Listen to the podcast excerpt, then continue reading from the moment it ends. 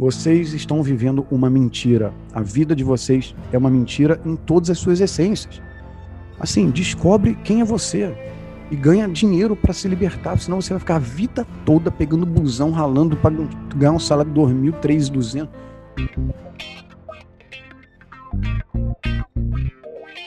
Fala galera, aqui é o Sales e esse aqui é o Teste AZ, um podcast sobre marketing digital. Aqui é o Bruno Gabarra, a gente troca ideias sobre lançamentos, tráfego, copy e tudo que envolve esse mundão digital. Eu sou o Rodolfo Franzin, fica ligado que a gente vai ter um papo pesado hoje, galera. Aqui é para próximo nível e sai desse mundão digital também, entra em mentalidade, psicologia e vambora. Galera, antes de começar a gravação aqui então, a gravação não, né, o podcast aqui em si, né, o conteúdo, é, quero dar uns recados. Primeiro, que a gente está no YouTube, Spotify, Apple Podcast, Google Podcast e alguns outros. Então, se você está aí assistindo a gente no YouTube, se inscreve, deixa seu like, deixa seu comentário, isso é super valioso para a gente.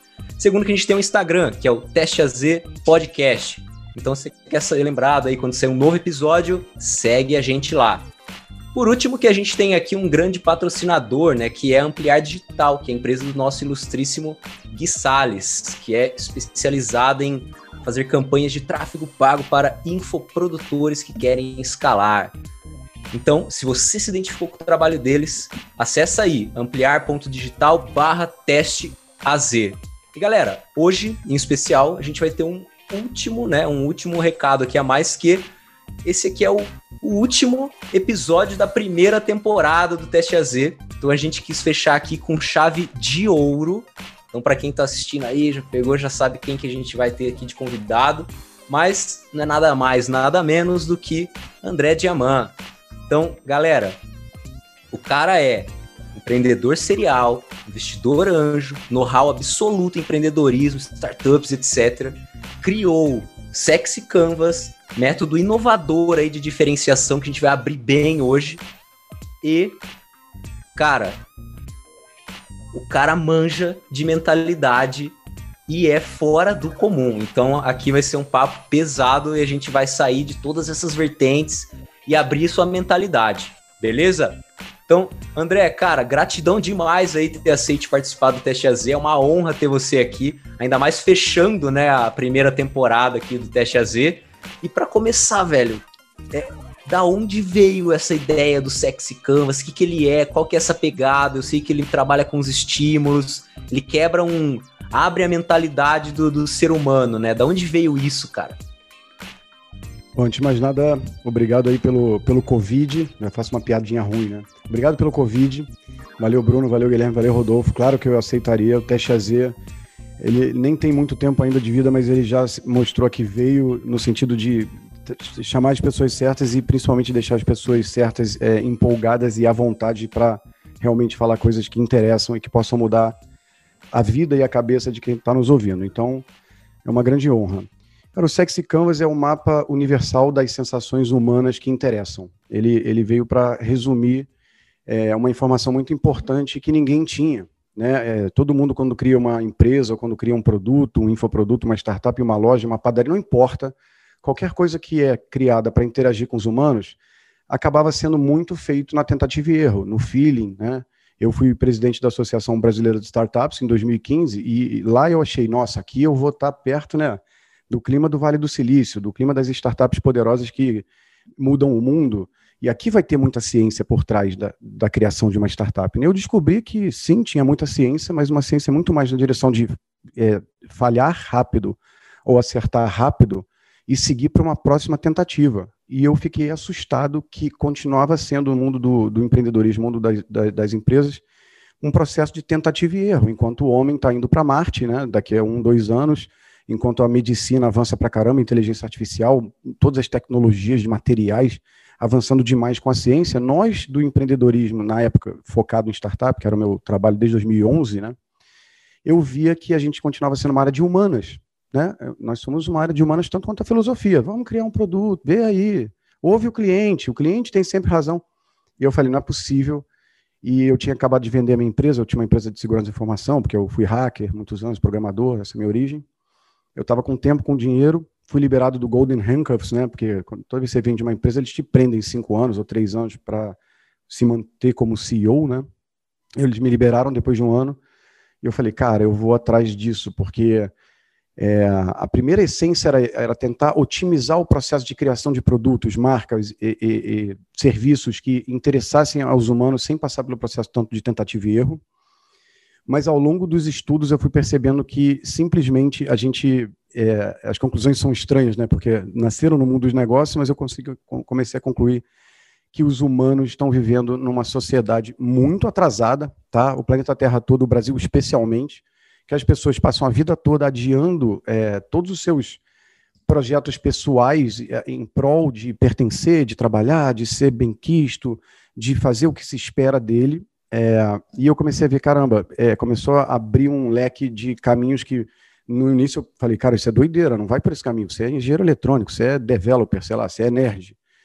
Mas eu falei, cara, alguém tem que trilhar esse caminho e foi esse caminho. Então, o Sex Canvas original era uma metodologia para otimizar empresas, mas ele acabou dando espaço para uma coisa muito maior que eu tenho chamado de filosofia sexy, que é uma filosofia de vida para as pessoas é, é, conseguirem se libertar, não só da corrida dos ratos, né, mas para conseguirem se libertar para entender quem são elas, porque o eu de todos vocês, inclusive do Rodolfo, do Bruno, do Guilherme, que estão aqui nos ouvindo, de você que está aí em casa nos ouvindo, o eu de vocês é completamente artificial, criado pelo meio, desde que você abre o olho como bebê aqui no planeta. Então, se tornou um negócio bem abrangente e, e é isso. Mais ou menos, em resumo, é isso. É isso tudo. Cara, fantástico. Eu vejo que é, é uma jornada meio diferente, né? Entrou como hacker e aí, de repente, quis resolver um problema gigante e como que foi essa construção, né? De repente você pegou elemento aqui, elemento ali, aí começou a virar umas chaves e começou a montar um protótipo. Como que foi essa construção para a gente pôr forma no Sexy Canvas, essa filosofia sexy? Bom, quando eu decidi, é, no, no primeiro momento, que eu estava pensando em empresas, em startups, em produtos, ainda não estava com essa visão meio freudiana, sociológica, abrangente, eu falei, cara, eu preciso tentar entender porque algumas coisas têm sucesso e outras não. E era, era um, é um bom caminho de começar, porque eu não tenho formação de sociólogo nem de psicólogo, mas eu tenho cérebro e tenho as percepções humanas como todos os outros têm. Então, em 2010, mais ou menos 2011, eu comecei a tentar entender por, é, quais empresas davam certo, né? Desde Coca-Cola, Turma da Mônica, Uber, né? Eu acabei focando muito nas startups por ser desse mundo. Então, por que, que o Instagram que era uma rede social tão parecida com o Facebook, foi comprada pelo Facebook em 2012, já que eles tinham as mesmas funcionalidades praticamente, né? O Instagram tinha de menos, né? O Instagram focava em fotografia. O Uber, por que, que o Uber deu tão certo? O Tinder tal. E eu comecei a falar, bom, eu preciso seguir um caminho aqui. Se eu fosse estudar cada indústria, né? Ah, vou estudar a indústria de logística de táxi para entender o que, que encanta, o que, que não encanta. Eu vou estudar agora a indústria de sorvete para saber por que, que Ben Jerry's, Häagen-Dazs, é, dão certo. Eu falei, cara, se eu seguir pelo caminho da indústria, um a um, eu não vou ter tempo de vida suficiente para tentar chegar a uma formulação é, geral para todos, entendeu? Então eu falei, cara, a única coisa que todo produto, serviço, interação com o humano tem em comum é o humano, que está do outro lado, seja interagindo com o Instagram, seja se casando, é, seja, sei lá, passeando com seu cachorro, seja transando, seja consumindo um häagen não importa, é o humano. E aí eu comecei a lançar mão de tudo que já tinha sido estudado nessa direção de entender a cabeça do humano, seja Freud, por exemplo, num caminho que Freud, quando começou, era um caminho de clinicar. Aliás, a vida toda de Freud foi clinicar, trazer o humano para o divã, trocar uma ideia, diminuir as neuroses e tudo mais. Ele não pensava muito em marketing e business. O, o sobrinho dele, que é o Eduardo Bernays, para quem estiver ouvindo quiser procurar um pouco a história do Eduardo Bernays e o que ele fez pela indústria do fumo, do cigarro, em 1920 e pouco, é, usando as teorias de Freud para fazer as mulheres começarem a fumar. Interessante, depois de um Google sobre isso. Eu comecei a estudar o que já existia. Até gatilhos da copy me interessavam, porque se você olhar friamente os gatilhos do copywriting, é basicamente o que, que faz um humano tomar uma decisão de compra, de consumo, de interesse. Então eu abri o leque e cronologicamente meu primeiro estudo foi Freud mesmo. A minha irmã é psicanalista, eu sempre li Freud. Eu tenho a coleção dos livros de Freud aqui em casa desde criança. Antes disso, me interessava um pouco o trabalho do Freud. E eu falei, cara, vou por aí, né? E o bom é que eu não estou criando a vacina do Covid, eu não preciso de um laboratório de 15 milhões de dólares aqui na minha casa para testar um novo RNA. Não. Eu pegava uma startup, falava, o que, que esse negócio me excita mentalmente? Por que, que eu uso isso? Então me facilitou esse processo de pesquisa por eu ter o laboratório sempre dentro do meu crânio, é, assim como qualquer humano tem. E Freud, estudando bastante Freud, eu fui começando a perceber que o humano, é, segundo Freud, é dividido a cabeça, né? A cabeça do humano é dividida em id, ego, superego. O id sendo o nosso lado bicho, aquele lado que se deixar ele come, transa, rouba, não trabalha, sabe? É o nosso nosso ser bicho. É, o superego sendo o que nos controla, né? Em sociedade, não tem como você viver em sociedade sendo um bicho, né? Ia dar merda, você vai acabar sendo preso, você vai ser levado por ato, sei lá, atentado ao pudor, enfim, não dá. A, sociedade existe, a gente tem que se comportar, pertencer, se organizar. E tem o ego também, que faz o meio de campo. Então, a piadinha rápida de explicação do id, ego, superego é assim: você está na boate, aí você vê uma mina, aí o seu id estupra. Sabe, seu id ele só quer saber copular, estuprar, procriar, é, prazer. O seu superego fala: tá maluco, você. Não é assim que se faz, seu ogro, você vai preso, a polícia vai chegar aqui a qualquer momento. E o ego, ele faz assim, ele tem que atender o id, que são as vontades mais basais, mais viscerais do humano, e o superego, é, é, ele, ele tipo diz, não faça isso, né? Essa, essa luta, né, do bem contra o mal, do natural versus social. E aí o ego fala, não, calma, vamos nisso, paga um sushi para ela, seja simpático, fofo, faz piada. De repente você vai conseguir transar ou se dar bem sem ser preso. Esse é o trabalho do ego. Essa é a explicação de três anos de faculdade de Freud nessa parte de ego, id, superego. Eu falei, vou testar Genial. essa porra de cara. Vou testar essa porra de genial é o Freud, por enquanto, que aqui eu só estou citando ele. Mas é, o genial, talvez, nesse momento, foi falar: deixa eu testar isso aqui, porque eu percebia que o ID é a chave da eletrificação, é a chave das vontades maiores.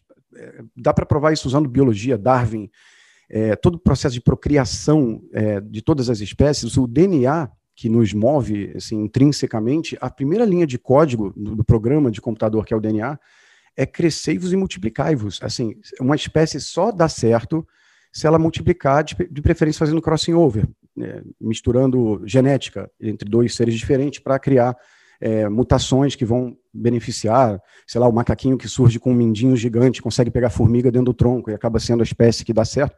Então, esse é o trabalho do DNA, e o DNA estava em tudo. E eu falei, cara, vou é, eu, eu, vou focar no id, porque é no id que existe o orgasmo, que é a maior eletrificação de todas é, do humano bicho, é o orgasmo, que está no id, claro, não está no superego. Vamos doar bastante dinheiro para aquela instituição e vamos gozar muito. Não, não, é assim. As coisas mais naturais acontecem no id. O vício, que é o que a gente quer viciar, o nosso o Starbucks, né, nos vicia com aquele jeito deles serem um café gostoso, está no id. Eu falei, cara, vou focar no id e vou começar a estudar as startups. Aí eu comecei a estudar Instagram, de cara eu percebi que, é, e o ID, só para entender o estudo, basicamente, de uma forma bem pouco científica, o ID é transar e se sentir foda, poderoso. Tá? É assim, um resumo bem pouco científico, mas para entender aqui no Flow, quer dizer, no Flow parece o nome do concorrente, mas não tem nada a ver, não. É, eu, fui, eu fui olhar o Instagram e falei, caralho, o que, que o Instagram tem de melhor? E eu comecei a ver que o Instagram foi o primeiro a dar é, filtro para as fotos, né? Quando você postava uma foto lá no Facebook feiosa, no Instagram você pegava uma foto bunda e colocava um filtro e parecia um fotógrafo. Então te dava um pouco uma sensação do tal do poder, do fodão. É foder e fodão o id. Você sentia poderoso, macho alfa ou mulher alfa, não importa. E falei, pô, legal, o Instagram tem uma explicação aí, um pouco forçada ainda na época, mas começou a fazer sentido. E foi por isso que o Instagram bombou, na verdade, para as pessoas poderem ter filtro, por causa do hashtag também. Tinha começado o hashtag no Twitter, em seguida foi usado no Instagram. E o hashtag gerava o quê? Mais pessoas que não eram seus amigos, como no Facebook, podendo falar: caramba, que foto legal, nossa, você anda de, de skate? Nossa, você é fotógrafo profissional? E aí a pessoa se sentindo fodona, e, e por aí é, é, é, continuava. E o Uber, por exemplo, eu falei, cara, o que, que o Uber nos dá? Nos dá essa sensação de fodice também, de Uber Black no início, basicamente era um carro com ar-condicionado perfeito, o cara de terno e gravata, tinha água e e, sei lá, balinha, né? Não sei se vocês pegaram esse período bom antes do Brasil. Peguei, peguei. É, então eu falei, pô, tá aqui outro aqui, o cara tá se sentindo fodão, pensando como bicho mesmo, tá? Tipo, pô, sou foda, agora eu ando de limousine, para. É, é bem isso mesmo. E o Tinder também era muito fácil de explicar, porque ele realmente te deixava é, mais próximo de, de, coito, né? mais próximo de conquistar, que tem a ver com o id também.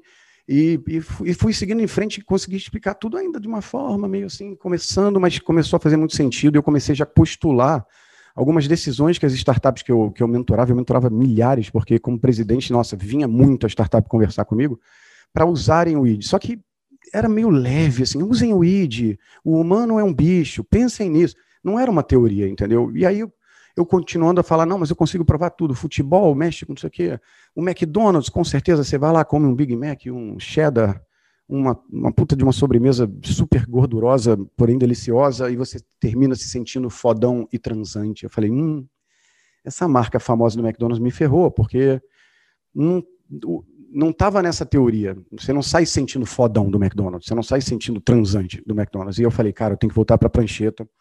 E essa foi a parte mais longa.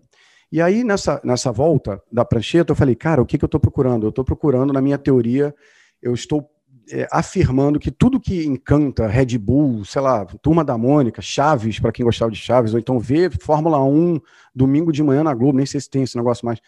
Tudo que encanta, de uma certa forma, tocava nesse bicho do humano, que normalmente ele é alijado, ele é separado. Aí nas reuniões de marketing, vamos vender para um humano boa pessoa, fiel à sua esposa, que só pensa nos outros e é um baluarte de sua comunidade. Até as personas eram criadas de, é, é, de uma forma artificial eu falei, cara, o que que fez o humano nos últimos tempos? É, é, o que, que foi essa batalha do bem contra o mal, né? Poxa, as religiões, bem ou mal, elas vieram dizendo o que, que o humano tem que ser mais altruísta, né? Não pode só pensar em si, não pode só pensar em transar, que nem um, um Neandertal doido. E aí eu fui estudar, sei lá, os Dez Mandamentos, né? Eu comecei a abrir a cabeça falei, cara, os Dez Mandamentos, o que, que era? Não matarás. Eu falava, porra, faz sentido, né? É uma, eu não quero matar ninguém, eu não quero ser morto também, beleza e comecei a estudar os é, Código de Hammurabi, tudo que mais antigo controlou o bicho-homem, né, que isso começa mais ou menos em 10.000, 10.500 antes de Cristo, porque teve que controlar mais o homem ele deixou de ser nômade. Antigamente o, o, o hominídeo era nômade, o Neandertal era nômade, muitos humanos, homo sapiens sapiens, eram nômades, então eles conseguiam fazer merda e fugir. Matavam um mamute aqui, no caso do, do, dos Neandertais, e se mandavam para outra região, não tinha que ter tanta organização, porque tinha fuga né, do, do, do nomadismo. Só que quando se descobre a agricultura e a pecuária, a galera começou a morar junto, perto do rio Nilo, perto de lugares onde tinha formações de água, e então a religião veio com tudo nessa época, na época das religiões pagãs, né, adorava, sei lá, Deus Sol, mitologias e tudo mais, e foi o órgão principal de controle do ID. Pensa bem, o que é o ID? É o bicho que faz merda, que, que, que faz um monte de porcaria. E aí a religião veio e controlou. Eu fui analisar nos últimos anos o que tinham sido as mensagens de superego, as mensagens de superego contra o ID. E por incrível que pareça, é, depois de muito testar, eu vi que a, principal forma de controle é, do, do mundo ocidental brota no, no, no, cristianismo, mais especificamente no catolicismo, tá? E pensando bem no Brasil, muito catolicismo é o que veio para cá junto com Portugal, na época que o protestantismo estava começando forte na Europa, é, e os descobrimentos estavam começando a rolar pesado de Espanha, França, principalmente Espanha e Portugal. A Igreja Católica não só colou nessa moçada, como também financiou parte para vir para o mundo novo, para espalhar a palavra do catolicismo. E eu falei, cacete. Aí teve um estudo muito longo e por incrível que pareça, o resumo dos sete pecados capitais, que foi o grande pulo do gato do Sex Camus como metodologia, o que, que são os sete pecados capitais, se não, ide, não faça isso, não coma muito, não é, transe muito, é, você não é melhor que ninguém, seja pequeno, seja, é, seja igual a tudo, seja fofinho, é, trabalhe muito, não tenha preguiça. Você é um id safado, preguiçoso. Quero que você trabalhe muito. Mas eu quero que você trabalhe muito, eu quero que você não amealhe fortuna, porque isso é ganância. Aí eu falei, cacete, tenho aqui na minha frente um trabalho já há muitos séculos, a última versão dos Sete Pecados Capitais, que eram oito, né? Já foram oito, já foram até mais que oito. Foi em 1320 depois de Cristo, com o Papa, Papa Gregório, que ele compilou junto a alguns filósofos internos da igreja e apresentou ao mundo o que, que o id não deveria fazer. Isso mais ou menos no século XIV, tá? É, eu falei, cara, vou testar. De novo, meu laboratório é rápido, né? Falei, peraí, deixa eu pegar um McDonald's aqui. Cara, o McDonald's de cara é gula, avareza e preguiça. Você come rápido, você não lava prato, você não tem que cozinhar. É gula, não vou nem perder tempo explicando por que é gula, porque é muita gordura, queijo, sorvete, aquela gula legítima da comida mesmo, porque a gula no sex canvas virou vício, tá? Mais tarde ficou além da comida e da bebida.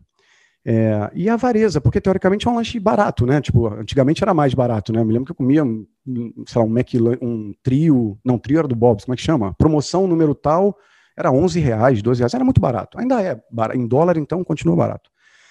Eu falei, cacete, tem aqui uma marca que bomba e que faz as pessoas quererem essa marca porque estão bem ou mal pecando. De uma certa forma, é, elas não pensam assim, ninguém de vocês vai no McDonald's e fala assim, hoje vou pecar a beça. Não é assim. É uma coisa mais profunda em uns, uns elos aí do subconsciente. Aí eu comecei a testar de novo o Instagram. E o Instagram é a casa dos sete pecados capitais. É muita ira, é muito hater, é muita vaidade, é muita ganância, se ganha muito dinheiro. O Instagram assim, se ostenta muito no Instagram. E aí eu comecei a estudar o Uber de novo, comecei a estudar, meio que passei de novo a régua vindo lá de trás, porque antes era só o ID. Vi que os sete pecados envolviam o ID. Tavam, o ID era um, era um sub, era uma, posso dizer, contém os sete pecados capitais continham o id de uma certa forma e começou a funcionar para tudo. Tudo que tem sucesso usa os sete pecados capitais, até ponto assustador de você entender que na turma da Mônica tem a, a Mônica, que é a ira, ela bate, ela é violenta, tem o Cebolinha, que é a inveja, que quer sempre derrubar a Mônica com seus planos, planos secretos. É, ele tinha inveja da Mônica ser a rainha da rua. Ele queria ser o lei da lua. Tá ligado? E o Cascão e o Chico Bento são a preguiça, são a assídia, são a sujeira, não estuda, representam estar pescando, mata a aula e tudo mais. O, o Franjinha, que eu não sei se vocês liam Turma da Mônica, uma coisa meio velha, é o Sim, cientista muito. da parada, muito, né? O Franjinha é o cientista. É, vamos brincar, Franjinha? Ele, não, estou fazendo, ele é a vaidade, entendeu? E eu comecei a ver que o Bob Esponja são total os sete pecados capitais. Se quiser eu falo cada um, mas se vocês pensarem aí, vocês que assistem Bob Esponja, o siriguejo é a ganância, inclusive aparece cifrão no olho dele, porque ele tem aquela loja lá de hambúrguer de siri. O Plankton quer roubar a receita de hambúrguer siri para montar uma loja ele próprio, isso é a mais pura inveja, ganância e ira, porque ele também queria que o siriguejo se ferrasse, ele não queria só abrir um bom concorrente, não, ele queria ferrar o siriguejo.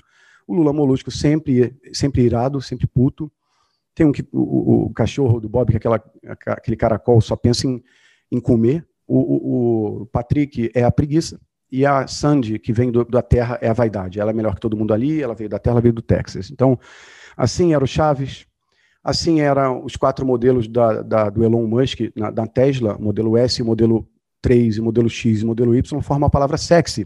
Não por coincidência, porque o E é o 3, tá? Estilizado de hacker. E aí eu comecei a ver que, caralho, como nunca ninguém percebeu isso. E nesse dia foi uma epifania. Eu me lembro que eu fui tomando banho e eu falei, caramba, tipo, não vou falar que foi um E igual a MC2, uma coisa aristotélica de, sei lá, descobrir como é que pesa o ouro, mas foi uma coisa maneira. E eu comecei a aplicar em todos os. As, o Red Bull. O Red Bull é, é, é mais pura conexão com o ID, é o esporte radical, é a brincadeira, é aquela coisa também dos fodões, né? Quem, quem, eles patrocinam? Só os fodões, que era um pouco do id de Freud também, naquela coisa do, do fodão. Aí eu fui misturando tudo, surgiu a primeira versão do Sexy Canvas, e depois de mais muitos anos começou a falhar. Eu falei, ai meu Deus, o que, que eu vou fazer agora? Porra, por que, que eu comecei a não explicar? Porque a minha megalomania, megalomania era tão grande que eu queria explicar tudo. Eu queria explicar por que, que a NASA é tão respeitado, eu queria explicar por que, que a gente amava ir no Starbucks, por que, que o Nike, por que, que a gente quer um tênis Nike. Assim, era bem abrangente mesmo. Por que, que a gente gostou de tal filme, por que, que o funk é o único gênero musical que faz a galera pirar num casamento. Né? É não tem, você pode tocar sertanejo, rock, a noiva só vai até o chão jogar o sapato alto para longe no funk. Eu queria explicar tudo que movia os humanos, entendeu? E eu fui percebendo que quando eu via um vídeo do Porta dos Fundos, ou quando eu jogava um videogame, ou quando eu assistia um vídeo no YouTube, que eu fui pegando todos os lugares do top 10, top 10 canais do YouTube. Falei, pô, sou tão foda que eu vou explicar isso aqui com certeza com sete pecados capitais. Aí eu vi que o primeiro era aquele PewDiePie que faz gameplay, pra galera ficar vendo ele jogando, ele fica falando umas piadas. Não era luxúria. Então, o PewDiePie até é um cara boa pinta, mas não era vaidade ali também, não era uma coisa...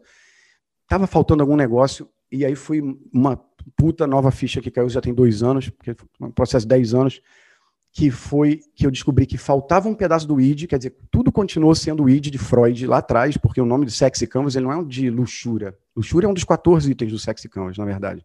Tem também, é, vende muito, funciona, vocês sabem.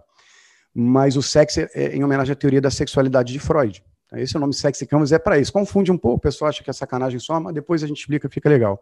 E eu descobri que o que eu queria fazer quando eu ia num estádio, ou quando eu ia no churrasco com os meus amigos, ou quando eu assistia o Whindersson Nunes, ou quando eu vi um canal no, no, no YouTube de bichos fofinhos, bichos fofinhos, bichos fofinhos que são que viralizam muito, gatinho, cachorrinho. Aquilo não era luxúria, aquilo não era vaidade, aquilo não era inveja. E eu descobri que o elo que faltava, e aí fechou o Sexy com maestria, já tem alguns anos, e até agora nada apareceu de novo que a gente não consegue explicar ou transformar, são as sete emoções da criança interior, que por sorte, ou por uma felicidade de marketing, são sete também.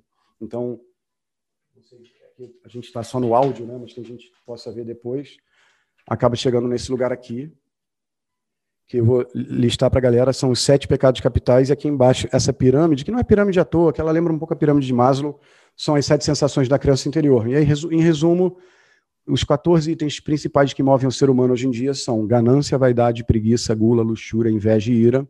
E, nessa ordem, tá? É uma pirâmide, de baixo para cima: segurança, liberdade, amor, pertencimento, curiosidade, recompensa e diversão. Se seu produto oferecer se sua, se sua copy oferecer, se sua loja oferecer, se seu, sua hamburgueria oferecer um ou mais desses 14 itens, tá? ela tem uma chance maior de ter sucesso. Então, é, por que, que a criança interior foi o elo perdido? Porque não há nada mais id, não há, não há nada mais animal e real do humano do que a criança quando ela brota na Terra antes de ser destruída pelo status quo, pelo Zeitgeist, né? Que o Zeitgeist significa o que se tem da sociedade hoje em dia, como ela é. Aí a criança é, ela é entuchada de religião, de dogmas, de ética, de crenças limitantes, de boas informações também, não é só merda. E a criança que tem dentro de nós, que é que ficava feliz quando vê o Whindersson Nunes ou um canal de game, que ela se diverte. Quando ela vai, eu falava que quando a pessoa no, no estádio, já, já vou liberar a palavra aí, galera, senão eu vou até agosto de 2023. Quando a pessoa vai no estádio é, ver um jogo de futebol, a gente conseguiu explicar com, sexo, com sete pecados capitais somente. Né? Você tem a vaidade de vestir o seu manto sagrado do seu time, você tem a ira de poder. É o único lugar no mundo que você ainda pode xingar em alta voz um juiz, um jogador que está catimbando, a torcida adversária. Dava para explicar nos sete pecados capitais, mas quando a pessoa ia para o estádio mesmo, ela não estava pensando nisso. Ela estava querendo pertencer à, àquele time, cantar o hino junto, se divertir. Curiosidade, que é um dos itens da criança interior, representa, cara, será que a gente vai ganhar? Eu não sei o, o outcome desse jogo, qual o resultado, então a dúvida. E, e, eu vi que isso era tão importante ou mais em alguns cenários do que os sete pecados capitais. E aí ficou essa consolidação toda que até agora não há nada que, que prove o contrário. E é impressionante como funciona. Cara, é uma Só curiosidade pra... que eu fiquei. A, a parada do Tesla, cara. É, então quer dizer que o Tesla hoje ele tem o Model S lá, o Model 3 e o Model X, né? X, é isso? X e, X e Y, Eu... tem o modelo Y também. Ah, tem o Y também. E você tá chegou nessa. Foi você que descobriu essa parada e se Cara, sim, tipo, você sim. encontrou alguma, algum outro lugar falando disso, ele mesmo falando disso, ou não? Pode dar um Google. Pode dar um Google. Sim, ele já andou falando assim em off, mas se você der um Google, você vai ver que as pessoas é, colocaram uma foto com os quatro carros e com sexo em cima. E, e, e e pelo jeito, ele está querendo formar a palavra sexy cars, C-A-R-S, porque agora vai vir também, é, deixa eu tentar lembrar, é, o, o C é Cybertruck, o A é de, não me lembro agora, assim, tem um caminhão, tá ligado? Que vai ter a van, tem um caminhão tal, e uhum. o pessoal tá forçando a barra. Eu acho que esse sexy cars é um pouco forçado, mas o sexy, certeza absoluta, pode dar, dar uma olhada. Ah, cara, o Chaves, eu, quando eu fui pesquisar, cada coisa, eu descobri que já tinha pessoas falando. É, o único que já tinham pessoas falando que eram sete pecados eram Chaves. Inclusive, eles falam que o enredo é baseado nisso. Ninguém tinha notado nisso, porque. Só que, é, além dos sete pecados capitais do Chaves, é, eles estão vivendo no. Como é? Eu sempre esqueço. Qual é aquele lugar entre o céu e o inferno que você fica esperando ser julgado? Esqueci essa palavra. É... Purgatório. purgatório. O purgatório. Eles falam que o Chaves, aquela, aquela vila, é o purgatório, que eles todos desejam pecar. Se liga, o Kiko. Vou começar pelo Chaves. Meu sanduíche de presunto, tô sempre com fome, fome, nunca como gula. Só que o nunca como era gula que ele nunca conseguia exercer. Porque ele, sempre que ele comia, alguém tirava o sanduíche dele e tal. Então, aí, diferente da turma da Mônica, que tem o pecado rolando ali visualmente, o Chaves ele não conseguia. Aí tinha lá o, o, o, Kiko, que apesar de ser a criança mais rica da vila, morria de inveja de não pertencer, não ser chamado para brincar. Tinha aquele outro que era um vagabundo, não trabalhava, que era não sei o que, Madruga, eu acho, esqueci agora, do é, professor. Seu Madruga. Seu Madruga. Aí tinha a Luxúria onde estava. A Luxúria era aquele casal do professor Girafales com a. Dona Florinda. Com a Dona Florinda, obrigado é, que sempre tinha aquela coisa, bora tomar um café, oh, meu amor, tal, vamos lá em casa. E nunca transavam, e nunca se pegavam. E, e, e para completar, tinha o próprio aquele cara que sempre estava cobrando o aluguel, né, o seu barriga, que representava a ganância e a avareza. Eram só os sete pecados ali. E aquela bruxa do 71, não me lembro agora o nome, uhum. representava o diabo. Ela era uma bruxa, o, o, gato dela chamava Lúcifer, eu acho, algum nome do diabo, Jezebel, sei lá. É, e aí, cara, quando eu vi essa análise, eu falei, caralho, porque as outras análises eu, eu me arrisquei sozinho. Quando eu cheguei no Chaves, eu falei, caramba, já fizeram esse estudo aqui do Chaves. E, e, e, cara, o mundo é esse. Vocês todos aí, você, Rodolfo, Bruno, Guilherme, vocês hoje em dia só se movem por causa desses 14 itens aqui. Só. Ou a gente está seguindo alguém porque essa pessoa nos ensina a ganhar dinheiro, ou porque a gente cria um pertencimento com ela, ou porque a gente se sente amado, ou porque a gente se diverte, ou porque é o Whindersson Nunes fazendo piada. Todas as coisas que têm sucesso são mapeadas aqui. Isso não é só para mapear, né? Isso é para pegar uma coisa que é meio merda, uma, um projeto que não está indo bem, um, um, uma empresa que não está sexy, não está dando certo, e você roda o sexy canvas, normalmente você acaba zerando o sexy canvas. Um exemplo que eu dou é dentista. Dentista, se você rodar o sexy canvas de um dentista, dentista original, esse é só de cara e aparelho e tudo mais, a única coisa que você consegue preencher no dentista é a vaidade, porque às vezes você faz clareamento do dente, ou então você não fica com bafo, né, que ele limpa, sei lá. Então a vaidade um pouco, mas só. E aí é, tem uns casos interessantes de dentistas que estão é, mudando o seu consultório dentário para um consultório de harmonização facial, né, que pega a pessoa lá toda acabada e tal, aí coloca ácido hialurônico, botox, né, faz tratamento de pele, virou um dermato. O dentista agora tem autorização, é uma briga que eles têm com os médicos, mas virou um dermato. E aí, quando você pega essa nova versão do dentista que no mesmo consultório faz outras coisas, como deixar a mina, o cara mais bonito, o que deixa ele mais seguro, segurança criança inteira, mais vaidoso, vai acabar comendo mais gente, provavelmente você é casado, vai provocar mais interesse elétrico, físico, DNA, de estética e tal. Quando começa a gabaritar, esse dentista hoje em dia cobra 20, 30, 50 mil reais num tratamento, que antes ele cobrava 180 para tirar uma cara, e a pessoa fala, porra, outro ali cobra 120. O humano só enxerga valor se você eletrificar essas áreas, assim. E é muito doido que tem os sete pecados capitais, mas funciona que é uma cor de louco. Cara, isso é extraordinário e eu queria tirar a dúvida que é, é eu tenho um negócio e aí eu encontro um, ele tende a ter mais potencial. Só que conforme eu for preenchendo, encontrando outros ou fazendo ter outros desses 14 itens, ele vai ficando melhor? É tipo isso? Se ele tiver os 14, é um é, tipo, estratosférico, é tipo isso. É, 14 é muito raro, é só, por exemplo, estruturas como o Instagram, ou então coisas que você pode controlar totalmente como um desenho animado. Então você tem no Chaves os 14 itens, você tem também diversão, né? É divertido. Você tem curiosidade. O que, que, que, que o Kiko vai fazer agora? Vai dar um tapa. É, a curiosidade no Sexy Canvas é tudo que também é um plot twist, uma coisa não esperada, um berro. Nas minhas palestras eu dou um berrão no palco, falando, cara, quando eu fui estudar a cabeça do humano, e vocês têm que entender. Aí eu dou um berro, mas não um berro assim, oh! tipo um berro de morte mesmo. E toda a plateia fala assim: caralho, que maluco, o que, que é isso? E eu falo, gente, isso é a curiosidade da criança interior se assustando, ligando os sistemas mais basais do cérebro reptiliano, que é o susto, né? O filme de terror, o susto e tal, e deixando muito elétrico, porque tá te ligando até a, a sei lá, adrenalina, sabe? Sistemas internos mesmo. E sim, é, um exemplo que eu dou também, que é muito bom esse exemplo, porque primeiro nem é um business, segundo não tem nada de sexualidade, porque o pessoal fica batendo na tecla que é só sexo, né? Não é. Sexo é a luxúria, tem um dos itens, como eu falei. É um banco de sangue, não sei se vocês conhecem essa história, um banco de sangue, nas minhas pesquisas, eu fui ver que, que já tinha sido inventado com o sex canvas, mesmo sem as pessoas saberem, né? Porque eu não inventei produtos fodões. Eu, eu, eu, fui mapear o que, que se fazia sem querer. Tipo, Steve Jobs não teve acesso ao, ao Sexy Canvas, nem o Elon Musk. Então são intuitivos. Mas, por exemplo, um banco de sangue. Não tem coisa menos sexy que banco de sangue. Então, por exemplo, porra, vocês dois, vocês três aí. Se vocês doaram sangue duas vezes na vida, eu vou achar que é mentira. Porque em geral é uma e para ajudar um ente querido ou um amigo. Porque você não vai, ah, eu sou do bem, vou ajudar. Não é verdade? Não é hora. Verdade. Que... Uma, uma vez na minha vida. Eu vou usar pois a é. vaidade é. aqui. Eu doei mais já. Quando eu me mudei de cidade aqui, um amigo meu doava e aí eu fui doando junto com ele também.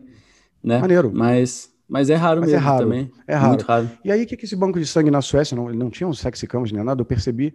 Eles simplesmente passaram a enviar um SMS para a galera que doava sangue. Três meses depois, o sangue era usado. Aí chegava assim: Guilherme, é aqui do Banco de Sangue Conceição das Neves. Hoje seu sangue salvou a vida da Cláudia, ou então salvou uma vida. Se eles não quiserem concentrar e fazer API para pegar o nome de quem salvou, isso é mais complicado. Cara, simplesmente só de atiçar a vaidade, e mais tarde eu percebi que era vaidade, o pertencimento e o amor também, tá? Porque não é só sou foda, salvei uma vida. É, pô, que maneiro, cara, fiz o bem. Também o humano tem esse lado super egóico. A, a criança interior traz um pouco do super ego para dentro do sexy camas, porque o humano tem também esse lado bom. Não é só um filho da puta egoísta que só quer roubar, transar e se dar bem, mas essencialmente esse é o ser humano. Então o banco de sangue só ativou uma vaidade, um pertencimento e um amor. Na comunicação um pouco divertida, né? Em vez de ser prezado Guilherme Sales, obrigado pela sua doação de hemácias. Não, Guilherme, você foi tudo. Muito obrigado, você salvou uma vida hoje. A forma de comunicar a ideia, o que fazer, já mexeu mais ainda com pertencimento, uma, é, é a diferença entre um Itaú e um Nubank, também tem sexy camas aí. Esse banco de sangue passou a, a, faturar, vamos dizer assim, muito mais sangue. Custo do investimento dessa modelagem sexy camas zero. É uma pessoa mandando um WhatsApp no final do dia, não são tantas bolsas que são usadas por dia. E esse banco de sangue passou a capturar muito mais. Eu trouxe essa ideia para o Brasil. Uma porrada de banco de sangue no Brasil está usando isso agora. E tá bombando. Uma ideiazinha boboca com um item do Sexy Canvas pode fazer o banco de sangue começar a obter mais sangue. E o humano é filha da puta, gente. O humano, aceitem. O humano pode até falar, eu sou uma boa pessoa em minha comunidade quero melhor aos outros e não sei o quê, leio a Bíblia. No fundo, no fundo, colega, quando abre aquela aba é, anônima do Chrome, é aí que acontece esse humano de verdade. E é esse, esse lugar que o Sexy Canvas mapeia muito bem. Extraordinário isso. Eu vi que de repente não é só num produto que eu preciso adicionar, né? Mas é às vezes numa prática. É, eu consigo plugar algumas práticas é, baratas, bobas e, e, e, extrair esse benefício, né? Muito foda isso. Muito Sim, foda. Um exemplo, do, um exemplo disso que você falou, Rodolfo, é que é, o Nubank, por exemplo. O Nubank está aqui atrás de mim, quem está só ouvindo o áudio esse negócio roxo aqui é o Sex Canvas completo do Nubank que bomba os 14 itens, tá? E às vezes é bobo bobagem, pessoal, para vocês entenderem, não é uma coisa complexa, tipo, meu Deus, tem que fazer MBA para entender o Sex Canvas. Quando o Nubank deixa o seu dinheiro na conta corrente, rendendo como se fosse um fundo de renda fixa, quando um fundo de renda fixa era bom, né? Que agora que a taxa Selic lá embaixo nem é tão bom. Enquanto o Itaú te deixava na conta remunerada que rendia nada por ano, era quase que uma enganação, o Nubank, ao aumentar essa transparência ele te dá preguiça, você não tem que aplicar num fundo, já está na sua conta corrente, e te dá ganância, porque você vai ganhar mais dinheiro. E aí o Nubank trabalha, você vê, uma feature dentro do Nubank mexe com pecados. A forma de comunicar do Nubank mexe com pertencimento de versão. A, a, a, forma como eles usam com maestria a ira do inimigo comum. O Nubank surgiu com ódio da burocracia dos bancos não digitais e toda a chateação que as pessoas sofriam. E ele zoa nas suas campanhas, na sua copy, é, com a ira do inimigo comum, que sempre funciona demais. A ira é um dos elementos que mais geram call to action. A ira é uma das coisas mais basais do humano. Pensa você correndo de, um, de uma tribo inimiga. Fudeu, vou morrer. É, é, é muito mais do que o amor.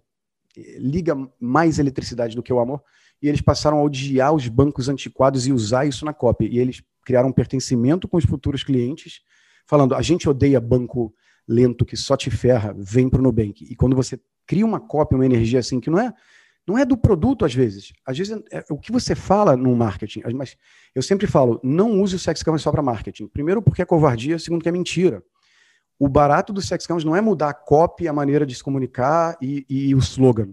O barato do sexy canvas é mudar o produto o que o produto vai fornecer, como esse detalhe de ganhar mais dinheiro na conta corrente, ou cartão de crédito agora é possível para você. Antes o Itaú te enchia o saco, nunca te dava um cartão. Agora você pode. Então, a, a criação da essência da empresa, do portfólio, do que, que ela vai realmente oferecer, não só no marketing, é o grande barato do Sexy Canvas, mudar a empresa mesmo. E eu vejo que, de repente, a intensidade da aplicação também deve ter uma influência muito forte, né? Por exemplo, É, Anitta. Cara, eu imagino que a Anitta seja luxúria assim no ápice, né? E, porra, não sei se tem outros. É, acredito que sim, mas é muito estralado luxúria, por exemplo. Luxúria, muito estralado. É uma puta marca, né? Liberdade demais. Tipo, ela liga um grande foda-se porque vão dizer para ela, então ela, de uma certa forma, cria essa liberdade e cria, por conta disso, um, um pouco um discurso de ódio, não um ódio mal, mas um ódio feminista, no sentido nenhum homem Sim. vai me dizer o que, que eu posso ou não posso fazer. Eu sou rica, ganância. Eu ganho grana, eu sou poderosa, vaidade. Eu sou gostosa, encravo mesmo, mostra a bunda para quem eu quiser, luxúria.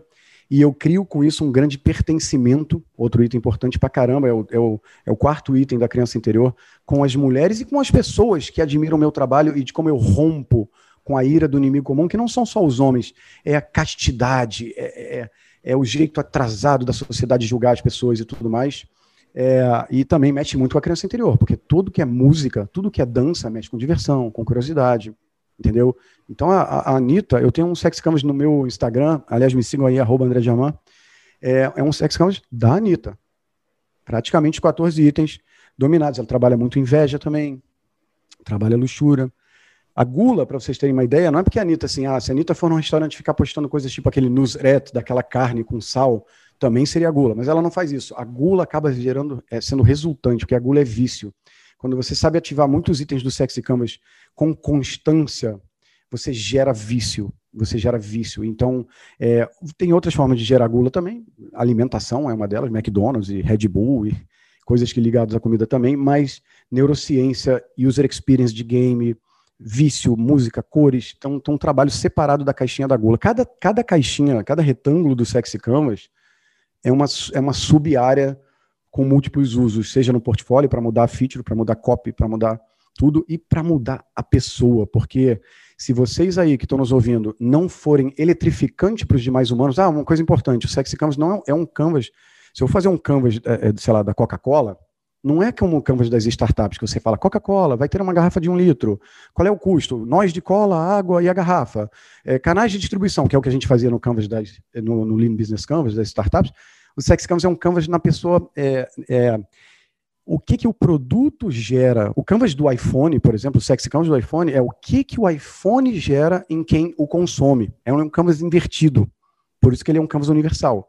Não é de, do produto. Então, assim, é, é, eu me perdi total. Ah, como falar... é que é? Eu não entendi essa parada do iPhone aí, não. Então, olha só. Se eu for fazer o sexy canvas do iPhone, é, nas startups, o que, que a gente faria? Ah, o que, que é o iPhone? Terá uma tela assim assado. Qual é a proposição de valor? É, liga e é mais rápido e mais bonito.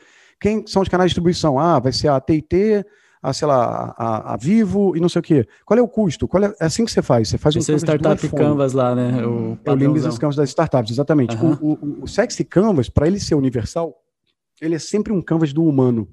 Então, aqui na, em cima dele tem a persona e a experiência, e a persona vai ser humano, se você quiser ser bem abrangente, pode ser homens de 18, aquela coisa persona mesmo normal. Você tem que analisar seu cliente, você tem que entender seu cliente. E a experiência é comprar um iPhone, ou então ser dono, é, proprietário constante já de um iPhone. E aí você desenvolve assim, peraí, o iPhone me gera vaidade? Pra cacete. Porra, é o celular caro pra cacete. Ganância? Também é caro pra caramba. Ele me gera é, vaidade também no sentido de interface gráfica, porque é, tem que se aprofundar muito, cadê? A vaidade não é só você se sentir fodão e bonito. Tipo, aquele dentista que faz seu rosto ficar mais bonito, gera vaidade óbvia. Essa aí não tem o que discutir. E é muito importante. Mas uma interface gráfica delícia. Por exemplo, o que vocês acham mais bonito de interface? O Uber ou, sei lá, o 99 táxi? Uber. Vocês usam. Pra mim é Uber. Então, isso é. mexe com a sua vaidade também. Então, você começa a ver o que o produto, tomar o uísque, o que não é oito anos em barril de. Não. Por que, que a pessoa toma uísque? Ah, ela se sente pertencendo, uma galera mais, mais é, fina que toma. Você, é assim. Então, por isso que ele consegue ser um canvas universal. E, ah, lembrei o que eu ia falar. E vocês, como humanos, galera, pensa bem.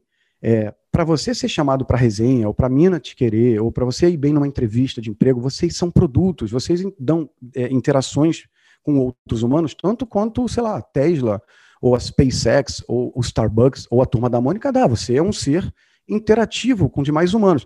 Então, se você não gerar as mesmas 14 coisas nas pessoas, se você não ensinar as pessoas a ganhar dinheiro, por exemplo, se você não for um cara divertido, se você não for um cara que passa segurança, são todos itens da, da, do Sexy Canvas, e às vezes você começa a, a dar uma viajada, tipo assim, eu, eu, eu, cito esse exemplo às vezes, duas meninas conversando, por exemplo, uma conversa bem real, vocês talvez já tenham ouvido falar. Ah, eu nem quero que meu namorado seja o mais lindo e, e todo sarado e gostosão e transante todo tempo. Eu prefiro muito mais ele que me dê segurança, me dê carinho, me ensine coisas, seja divertido. Pô, eu prefiro mil vezes uma já já ouviram essa conversa em algum lugar?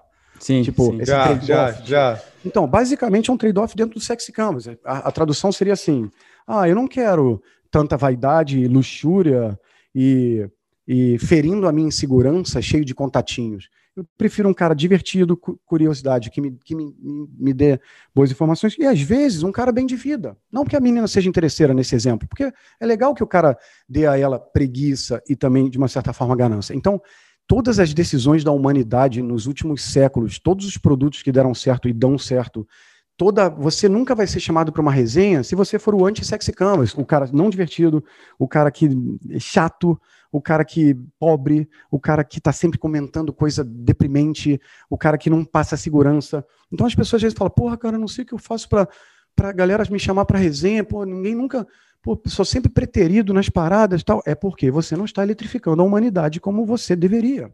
E esse mapa também serve para humano.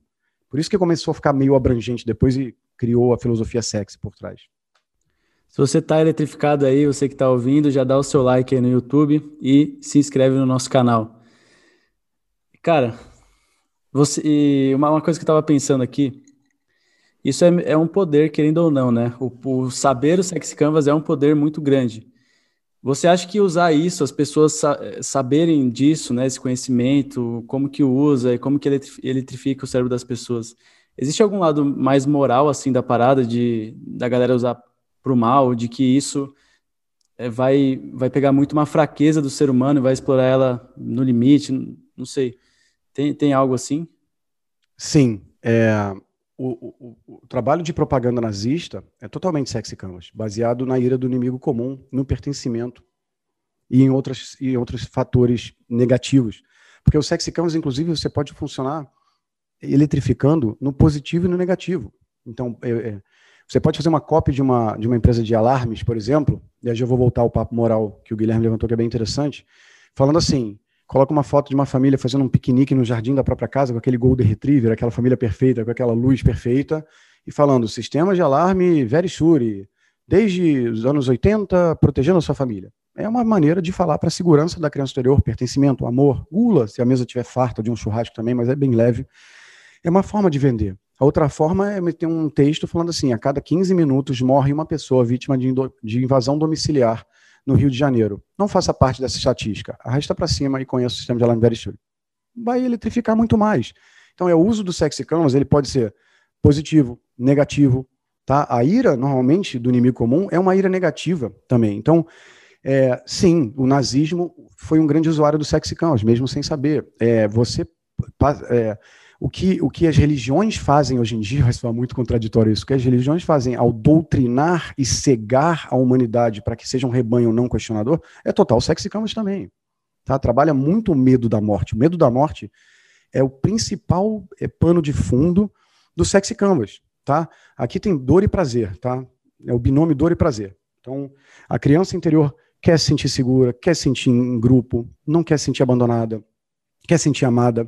Tá? Então ela não quer sofrer o abandono, não quer sofrer a insegurança e tudo mais. E, e os pecados normalmente são o prazer, né? aquela coisa mais terrena e tudo mais. Então, é, se você ativar isso, você controla o humano. Tá? Então, a, André, você está sendo trazendo uma coisa ruim para o mundo no momento que a gente está revisitando o capitalismo 5.0, uma coisa mais fofa e tal. Meu sonho com o Sexy Canvas não é todo mundo ficar filha da puta poderoso entuchando um monte de produto em cima de todo mundo. Primeiro porque eu falo, não use o sexy canvas somente para marketing.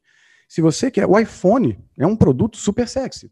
Então ele não, eu, eu tenho assim, tenho tesão de usar o meu, meu iPhone e ele me dá prazer mesmo. Eu gosto da usabilidade, ele me, me agiliza as coisas, eu me sinto foda. Então ele está me fazendo uma, de uma certa forma um bem. Agora, o meu sonho secreto é que em menos de 50 anos, 100 seria muito, que o sexy canvas não sirva mais para nada. Porque enquanto a humanidade funcionar nessa luta do binômio ego-superego, quem controla quem, não sei o quê, os humanos vão estar sendo tratados como sempre como rebanho. O sexicão, de uma certa forma, ele usa a fraqueza do humano para vender mais. Só que não marketeiramente, porque mentir no marketing isso seria extra escroto. Mas se o produto dá realmente aquela sensação, se o Uber dá água e, e bala, se o Tinder que todo mundo acha que é só luxúria, mas o Tinder é muito mais do que luxúria, é preguiça, que você não precisa se arrumar e ir na boate. O Tinder te faz se sentir fodão. Até você sendo uma mina, um cara que não são os mais gatinhos da parada, você agora pode falar: essa eu não quero, essa eu não vou. Você nunca, sabe, mexe com vaidade, mexe com segurança, mexe com pertencimento. Então, enquanto os produtos fizerem isso, eles já fazem isso. A Nike faz isso, a Coca-Cola e a Red Bull fazem demais isso. Eles já estão usando contra a gente. O que eu estou permitindo agora é que os mortais também usem isso usem mais forte porque essas outras marcas eram intuitivas. E agora, pode ser usado para o mal? Pode. Pode ser usado para campanhas de extrema direita vencerem eleições? Demais. Pode ser usada para convencer o humano de fazer qualquer coisa. Eu não estou aqui hoje nessa fase da pesquisa para salvar a sociedade. Eu estou aqui hoje para fazer os meus alunos ou a galera que me segue vender mais. Só que para quê? Para ficar andando de Ferrari e essas ostentações de ganância e vaidade imbecil?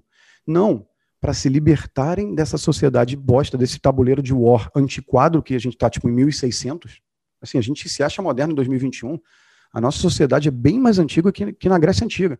A Grécia, quando começou a filosofar e começou a diminuir o valor da, da mitologia, né, da, da, da religião daquela época, estava muito mais avançado no ponto de vista de entender o humano e deixar ele ser mais feliz e mais livre do que a gente está em 2021, sob a égide de se não se comportar vai para o inferno, fogo, enxofre, Deus, não sei, cara, todo mundo acredita em Deus e tem medo de falar ao contrário aqui no Brasil.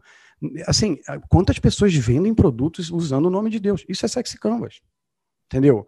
É, funciona em módulo, funciona para o negativo, para o positivo, eletrifica. Se eletrifica, funciona. Agora, eu estou sendo o, o arauto da maldade? Não, eu estou sendo o arauto da liberdade. Eu quero que as pessoas enxerguem que tem essa Matrix aí, aparecendo aqueles verdinhos, não sei se vocês viram Matrix, quando eles notarem, caraca, foi isso que me fudeu no namoro, foi isso que me fez eu, não, eu falir aquela empresa, foi isso que faz todo mundo me achar um bundão. Quando a pessoa começar a, a, a se ver dessa forma, ela se liberta, ela consegue muitas vezes se colocar num patamar na física e na jurídica superior, sem medo de, de. Cara, o Brasil, preste atenção, quem nasce no Brasil, teoricamente, a pessoa ideal tem que ser temente, culpada e com medo. Dois, ela tem que fazer tudo pelos outros e depois ela vê se faz por ela. Três, se o inimigo dá um soco na cara dela, ela tem que dar outra face. Quatro, mais fácil um camelo passar pelo fundo de uma agulha do que um rico entrar nos céus. Então aqui rico é filha da puta e a gente sabe que é. Quer dizer, a gente sabe que não é, mas a gente sabe que é visto assim um ode à pobreza, uma coisa do pobre é fofo, rico é filho da puta, é, e quer que você trabalhe muito, pegue busão três horas sem ar-condicionado. Cara, aqui no Rio tem busão sem ar-condicionado até hoje, a galera não reclama, porque criou-se uma coisa no humano brasileiro que é, quanto mais você se fuder, quanto mais você sofrer, quanto mais penitência, quanto mais você se arregaçar aqui na terra, chegando no céu com seu sofrimento card de milhagem de sofrimento, você vai direto para Alphaville da nuvem 8 essa, essa, essa destruição do eu e do controle do rebanho, que, claro, desculpa, não fazia um projeto de Deus, era um projeto de ajudar a monarquia, que é a parceria, né? Ninguém vai revolucionar vocês, não. Vocês foram escolhidos por Deus. Quem revolucionar vocês vai direto para o inferno. Todo esse trabalho fez o Brasil ser essa merda que ele é hoje em termos de PIB, ser essa merda em termos de inventividade, ser esse país bosta que vai andar de lado nos próximos 60 anos. Porque quando eu nasci, eu falei: caraca, o filho do, do cara que trabalha aqui no prédio tem uma escola pública horrível. Porra, quando eu tiver 30 anos, 35, isso vai estar mudado, pelo menos, né? Venha tempo orgânico, resolva isso. Ficou pior. A escola pública continua formando seres não pensantes, decorantes. E por que, que vai, o, o, Brasil vai ter uma indústria de qualidade e produtos de qualidade se você não pode ser melhor que ninguém? O, a essência do catolicismo é a essência do comunismo. Então, por que, que você vai estudar, ser foda, virar noite, ser o melhor do que faz? Porque você vai estar tá pecando por definição de, se, de ser melhor que os outros. Então, assim, tem que. Obrigado, Igreja Católica, obrigado demais religiões também, que não fazem um serviço muito legal. Chega, o Brasil precisa de ciência.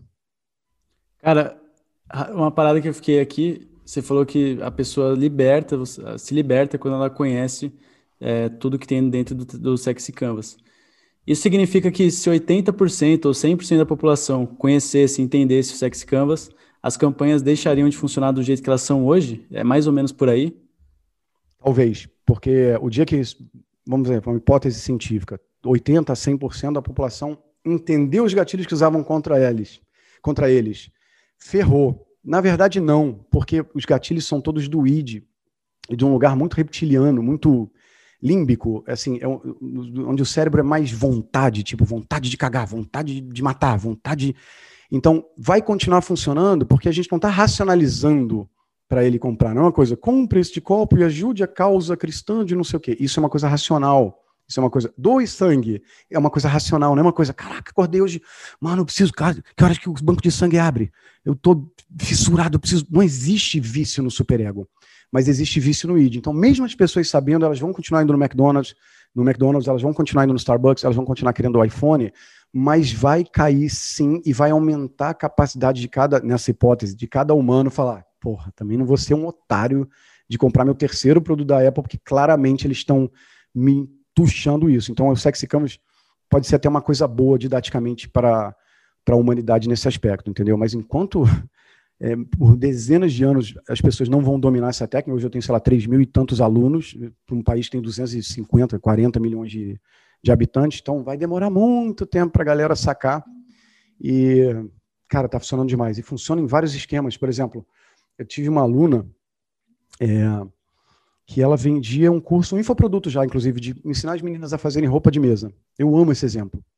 Roupa de mesa, fazer negócio, de, é, descanso de copo, aquela coisa porta-guardanapo com uma florzinha, sabe qual é? E jogo americano para pôr o prato em cima. Roupa de mesa, lençol de mesa. Eu nem sabia que isso era, era um mercado, mas é um mercado grande ainda no Brasil. Ela, André, eu não consigo vender nada. O que está acontecendo? Eu falei, cara, me vende. Ela, oi amigas, oi meninas. No meu curso de roupa de mesa vocês vão aprender é, a, a ter uma família mais coesa, e aí a roupa de mesa vai, o seu filho que tá, não para de jogar videogame, e o seu marido que não te dá valor, vai ver a roupa de mesa que você fez em casa, e você vai servir melhor. Aí eu falei, tá, em qual hora que você vai falar que elas podem ganhar dinheiro vendendo roupa de mesa? Você vende roupa de mesa? Falou, vendo. Faço 30, 35, 40 mil reais por mês. Já estou um tempo nisso. Aí eu falei, por que, que você não está falando para elas? Porque é feio. Porque vou puxar para o assunto da ganância. Vou passar falar de dinheiro, quando eu quero falar da união e dela servir bem o marido como o meu pastor. Aí eu falei: senta aqui, colega, vamos conversar. Cara, é, em uma hora de papo, é, é, e ela já tinha visto o Sexy Canvas um pedaço, ela falou: cacete, é, vou tentar. E aí, não só ela se libertou de, de, de falar o que ela já fazia ganhar o dinheiro, que não foi foi bem óbvio essa, tá, galera? Não tô nem tirando os, os louros para mim. Essa qualquer uma pessoa conversando com ela sem sexo e fala, cara, você tem que falar que esse negócio dá dinheiro. Mas aí a gente construiu uma copy para ela de não é só dinheiro por dinheiro, que isso que incomodava ela. É o dinheiro para você não depender do seu marido, para fazer um, sei lá, uma luzes no seu cabelo, ou então contratar um personal, ou, ou comprar o, o pão de forma gostosão que você sempre economiza porque ele reclama para os seus filhos. Então, é, eu, eu, consegui na cabeça dela traduzir o que o dinheiro era liberdade, que o dinheiro era gula, no bom sentido, que o dinheiro era vaidade. E, cara, simplesmente essa mina que faturava no máximo 50 mil no ano, no primeiro ano que ela implantou o Sex Campus, ela faturou 7,2 milhões de reais. Ficou milionária. Milionária.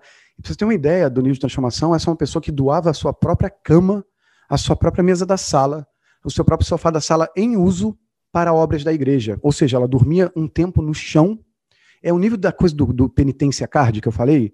O Brasil é todo destruído no sentido de se colocar todo mundo em segundo, terceiro lugar. Não dá para um país ser protagonista se ele vai esperar Deus prover. Não dá mais. Deus existe, galera. Fiquem à vontade se vocês creem em Deus. Você quer fé? Tem a espiritualidade? É importante. A gente não sabe de tudo. Essas coisas podem existir. Eventualmente, eu não tenho prova que não. Mas faça por você. Uma das essências do Sexy Canvas, da filosofia sexy, é seja egoísta. Em, não sei em que momento o egoísmo foi transformado numa palavra negativa. Foi transformado por causa da, da, da fé católica.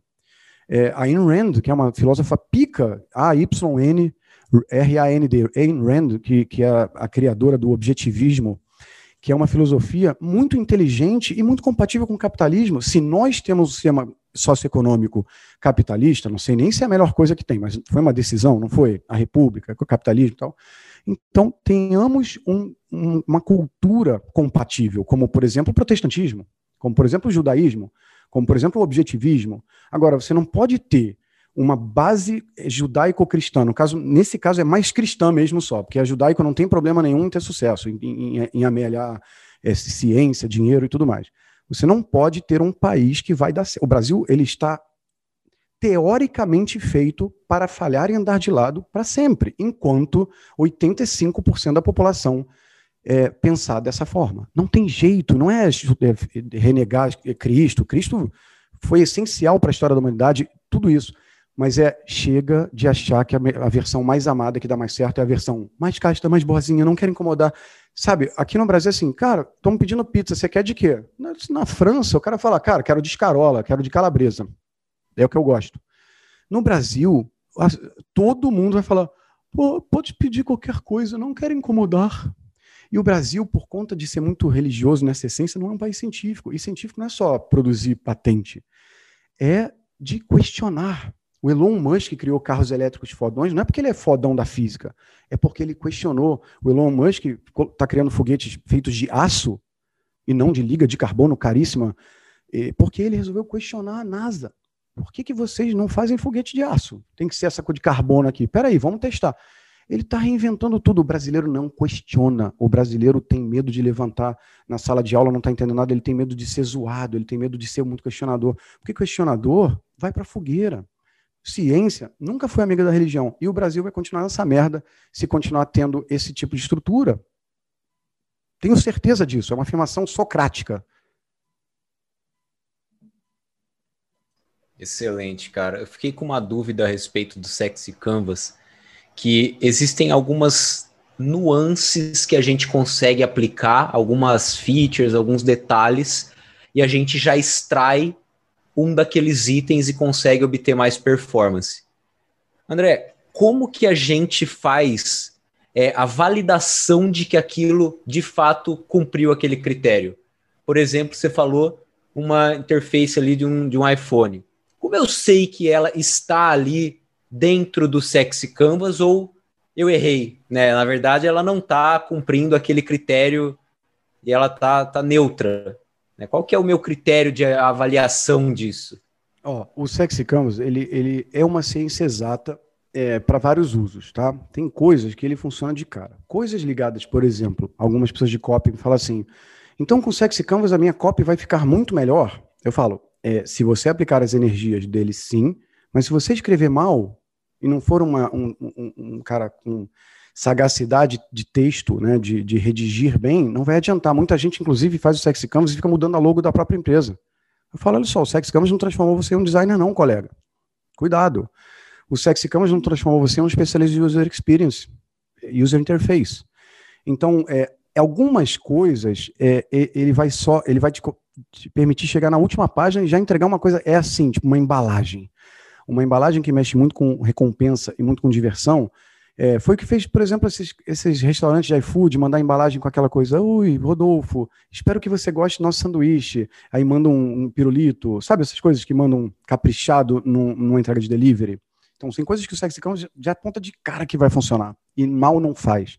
Agora, para chegar no ponto, fala assim: vamos pegar essa user experience do Uber e do 99 Táxi e vamos pegar essa da, do Android e do iPhone. Tá aqui, não sei o que alguns lugares, também a arte. A arte é muito difícil de você é, traduzir numa pintura quais são as energias elétricas que você vai entregar. Então, algumas coisas, como por exemplo, é, aqui, o Steve Jobs, estamos com duas interfaces, essa aqui e essa aqui. Vai acabar parando um pouco no feeling de pessoas em algum momento para alguns assuntos? Vai. É o caso do iPhone, eu não vou mentir. Você joga a interface do Sexy Canvas aqui no. Desculpa, do iPhone é, do iOS, no caso, né? No Sexy Canvas e vai aparecer um monte de LED vermelho e verde aparecendo. Não é assim. Não tem, tem horas que você tem que só entender que você está oferecendo preguiça, porque é tudo mais ágil, pelo menos nas versões originais do iOS. você está oferecendo beleza estética, mas é uma questão de gosto. Tem gente que acha a interface do Android mais bonita. Eu não acho. Quando você decide precificar o iPhone bem mais caro do que ele deveria ser, você está tendo uma jogada inteligente também de criar uma ganância aí. Então, algumas coisas são mais fáceis você usar de cara, outras como arte, um texto bem feito de copy, uma logo bem feito, as pessoas perguntam para mim, essa logo está sexy, sabe? E, existe todo um estudo, existe todo um estudo de cor e de formas mais ácidas, mais agudas ou mais redondinhas, que eu não ensino no Sexy Canvas, mas assim, o que eu ensino é roda o sexy canvas do teu negócio atual, ou se ele não existe, faz um do zero, define quem vão ser as três principais energias, por exemplo, Red Bull. As três principais energias do Red Bull são diversão, não é gula, as pessoas acham que é gula, mas é vaidade e pertencimento, basicamente. Diversão, vaidade e pertencimento, e liberdade também. Porque te dá asas, é uma coisa de, de liberdade. Todos os atletas que eles que eles colocam lá de kitesurf, de asa delta, aquela coisa bem livre e tal. Então, essa é a cópia do Red Bull. Você tem que, ter, você tem que definir. Da Apple é uma outra coisa, da, da, da Coca-Cola. Inclusive, tem marcas coitadas, tipo a Coca-Cola Red Bull, os produtos são tão merdas quimicamente. Pensa bem, não, não dá de falar assim, compre Red Bull e, e fique feliz devido à nossa taurina. Não, não é. Antigamente a Coca-Cola usava os slogans do produto: beba gelada, 5 cents, é, mate a sua sede. E aí, depois de um tempo, eles falaram: caraca, não dá para focar produto, produto é muito bunda. Então, eles começaram a focar: abre a sua felicidade, olha o almoço de domingo, amor, pertencimento tal. Então, assim, tem coisas que você consegue usar muito fácil. Quando chega na copy, numa arte, num slogan tal, é, o slogan é fácil também, porque ele é pequenininho, você consegue pegar as três principais energias, mas uma interface do iOS, em algum momento, passa por feeling, passa por especialista de UX falando, cara, isso está muito mais rápido, mais interessante, mais bonito, e isso gera vaidade, preguiça e ganância. Mas dizer que o Sexy Canvas vai conseguir ele sozinho criar a nova interface do iOS, mentira. Ele vai pegar a energia e entregar para sua equipe e falar, cara, a gente quer isso. E, e, tem que ser preguiça, tem que ser vaidade e tem que ser agilidade, que no caso é preguiça, tá? No caso, agilizar a vida do usuário. Tipo iFood, pediu, chegou. O que é esse slogan? É gula, segurança e preguiça. Tipo, não tem que cozinhar, pediu, chegou, é rápido. Segurança porque pediu, chegou, não é pediu e tem que ver. Assim como te dá asas, é uma coisa temporalmente clara que é na hora. Então é, te dá asas. Asas é liberdade, é vaidade, é segurança. Por isso que o cara quer colocar o Red Bull com Grey Goose na balada. Não é porque realmente é melhor. É porque ele vira um fodão atleta da Red Bull, vira um cara que pode mostrar que tem grana, tudo é o sexy canvas, mas mentir que ele vai conseguir falar aqui o Android, esse ícone mais arredondado, claramente fere a preguiça. Mentira, entendeu? Não, não, tem momentos que a interface humana-máquina precisa de intuição. Não tem jeito. Excelente, excelente.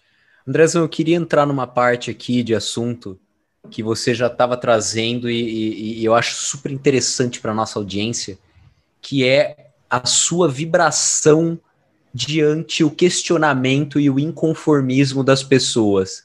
Quando você traz um, um Elon Musk mudando o mundo, criando um Neuralink, criando um Starlink, criando tipo essas empresas que revolucionam, né? E esse drive que ele tem de sair desse status quo, de sair desse padrão, questionar tudo e traçar uma vida completamente diferente de todas.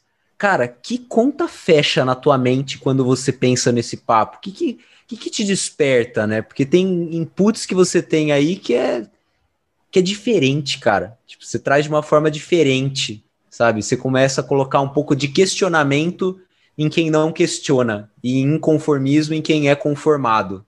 Eu achei muito foda isso. Tudo que moveu a humanidade até hoje, todas as revoluções, todos os novos produtos, a internet, os carros elétricos da Tesla, sei lá, a democracia, é, o, o, o, modelos socioeconômicos, Revolução Russa, tudo partiu de questionamento. Tudo partiu de, cara, por que, que esse sistema de governo czarista é tão merda pra gente? A gente tá com fome, a gente trabalha pra caramba. Não é possível. tal. Por que, que o Elon Musk se permitiu questionar por que, que todos os carros elétricos eram uma merda? Todos os carros elétricos eram carros conceito, você lembra? Ah, a montadora tal apresentou no salão do automóvel seu conceito de carro elétrico. Parecia um caixote, era uma coisa assim meio meio com cabelo embaixo Tipo um híbrido Prius, é, assim. O, né? o, Prius foi um que quase que, né, é. até se permitiram, mas era aquela coisa, virou um carro visualmente tinha um, com um estigma da galera de esquerda e tudo mais, associou, né, o tema, um, um tema político. Aí o Elon Musk falou assim, cara, não é possível. Um carro elétrico, antes de ser elétrico, ele tem que tocar na vaidade, ele tem que gerar ganância, ele também, por, por trás do humano que quer salvar o planeta, tem o mesmo id de sempre. Então ele, ele começou a questionar tudo. E não é porque ele é fodão, não. Ele, ele fez perguntas assim, ô NASA, por que, que ele vai foguete lá para cima e depois joga o foguete no mar, perde 100, 120 milhões? Ah, já tentamos de tudo, isso aí não tem jeito mais não. O programa do ônibus espacial foi a nossa última tentativa, a manutenção na confusão. Ele, tá, mas por que, que a gente não faz o foguete e depois pousar de ré? Mecanicamente dá para fazer. E todo mundo, ah, quem é esse cara que vendeu o PayPal se acha? Nós somos cientistas físicos, não sei o quê, de aeroespacial. Aí ele falou, tá bom, vocês não acreditam? Ele foi lá e fez. Tudo bem, no caso dele tinha grana, tinha alguns milhões, ele quase quebrou. Mas assim, o Brasil é um país que não convida ao questionamento. É, o, o colégio, é toda, toda parte de ensino é feita na, na, em decorar. Ninguém questiona. Você decora para passar no Enem. A filosofia que era para ser uma arma hacker na mão da sociedade, porque os filósofos são todos hackers, só que não de sistema. Eles são filósofos de sistema social. Eles são questionadores. É, não é usada para isso, é usada para cair no Enem. Por que, que o Brasil é assim? Porque o Brasil foi criado por Portugal e Igreja Católica. Portugal tinha qual objetivo ao chegar no Brasil? Estuprar a Índia, roubar ouro e prata e pau Brasil e, e sei lá mais o quê, deixar todo mundo aqui bem passivo, bem pouco revolucionário e para a Igreja Católica interessava isso também. Estavam assustados com as revoltas de Calvin, de Calvin Luther do protestantismo. Calvin Luther que era alemão, né? As pessoas acham que era inglês é, questionando por que, que, por que, que a vida era assim, por que, que para ir a Deus você tinha que passar pelo padre, porque a última palavra não era da Bíblia, era do Papa, por que, que te se vendia indulgência, por que estava tendo tanta guerra, por que, que no século XIII, se não me falha agora, teve tanta morte nas cruzadas, de, assim. E aí essa igreja e esse Portugal vem para cá querendo deixar todo mundo atenuado e não questionador.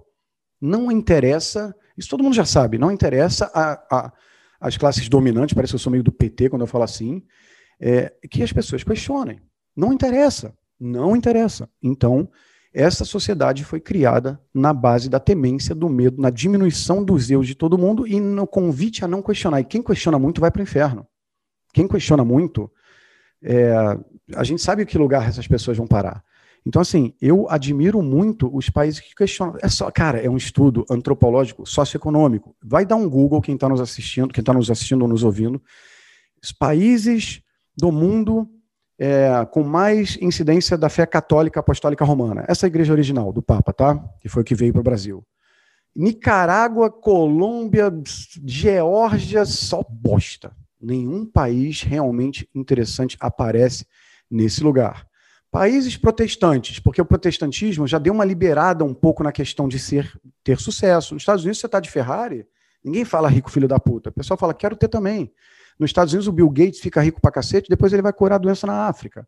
Então, é, o protestantismo questiona um pouco essa questão também da usura, né? A usura, o mercado financeiro só podia ser é, feito na, na, Idade Média por judeus, e não é porque os judeus, todo mundo fala, judeu domina tudo. Não, é porque os judeus não podiam ter terra no feudalismo, tinha todo um ataque, e falaram, cara, você só pode trabalhar com dinheiro, porque dinheiro é sujo. Né? Vendo os pecados capitais aqui, dinheiro é sujo. Só os judeus vão.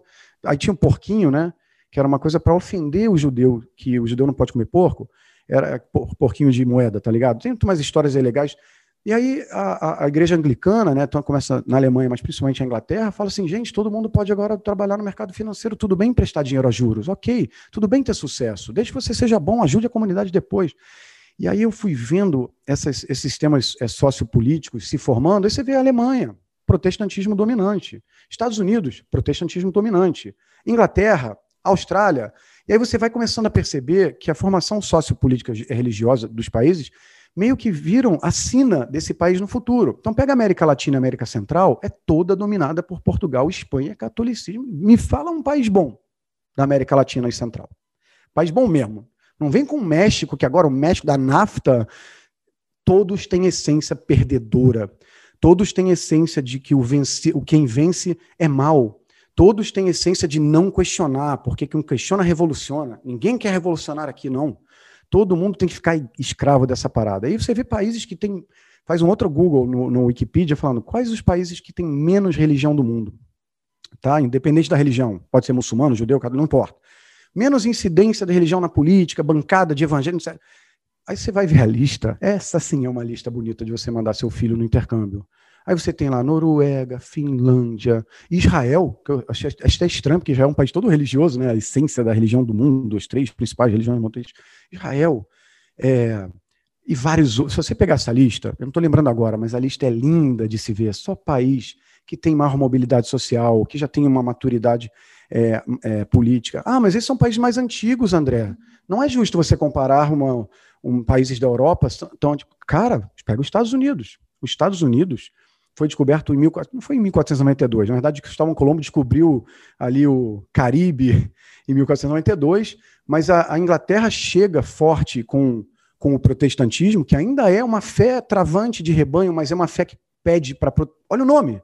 É uma fé que pede para as pessoas protestarem contra o status quo questionarem, na dúvida vai na Bíblia, não precisa chegar a Deus. Os evangélicos que estão tão mal vistos aqui no Brasil por uma implantação da Igreja Católica, o pessoal sempre tem uma coisa, esse evangélico, o, o bispo não sei o que, ladrão.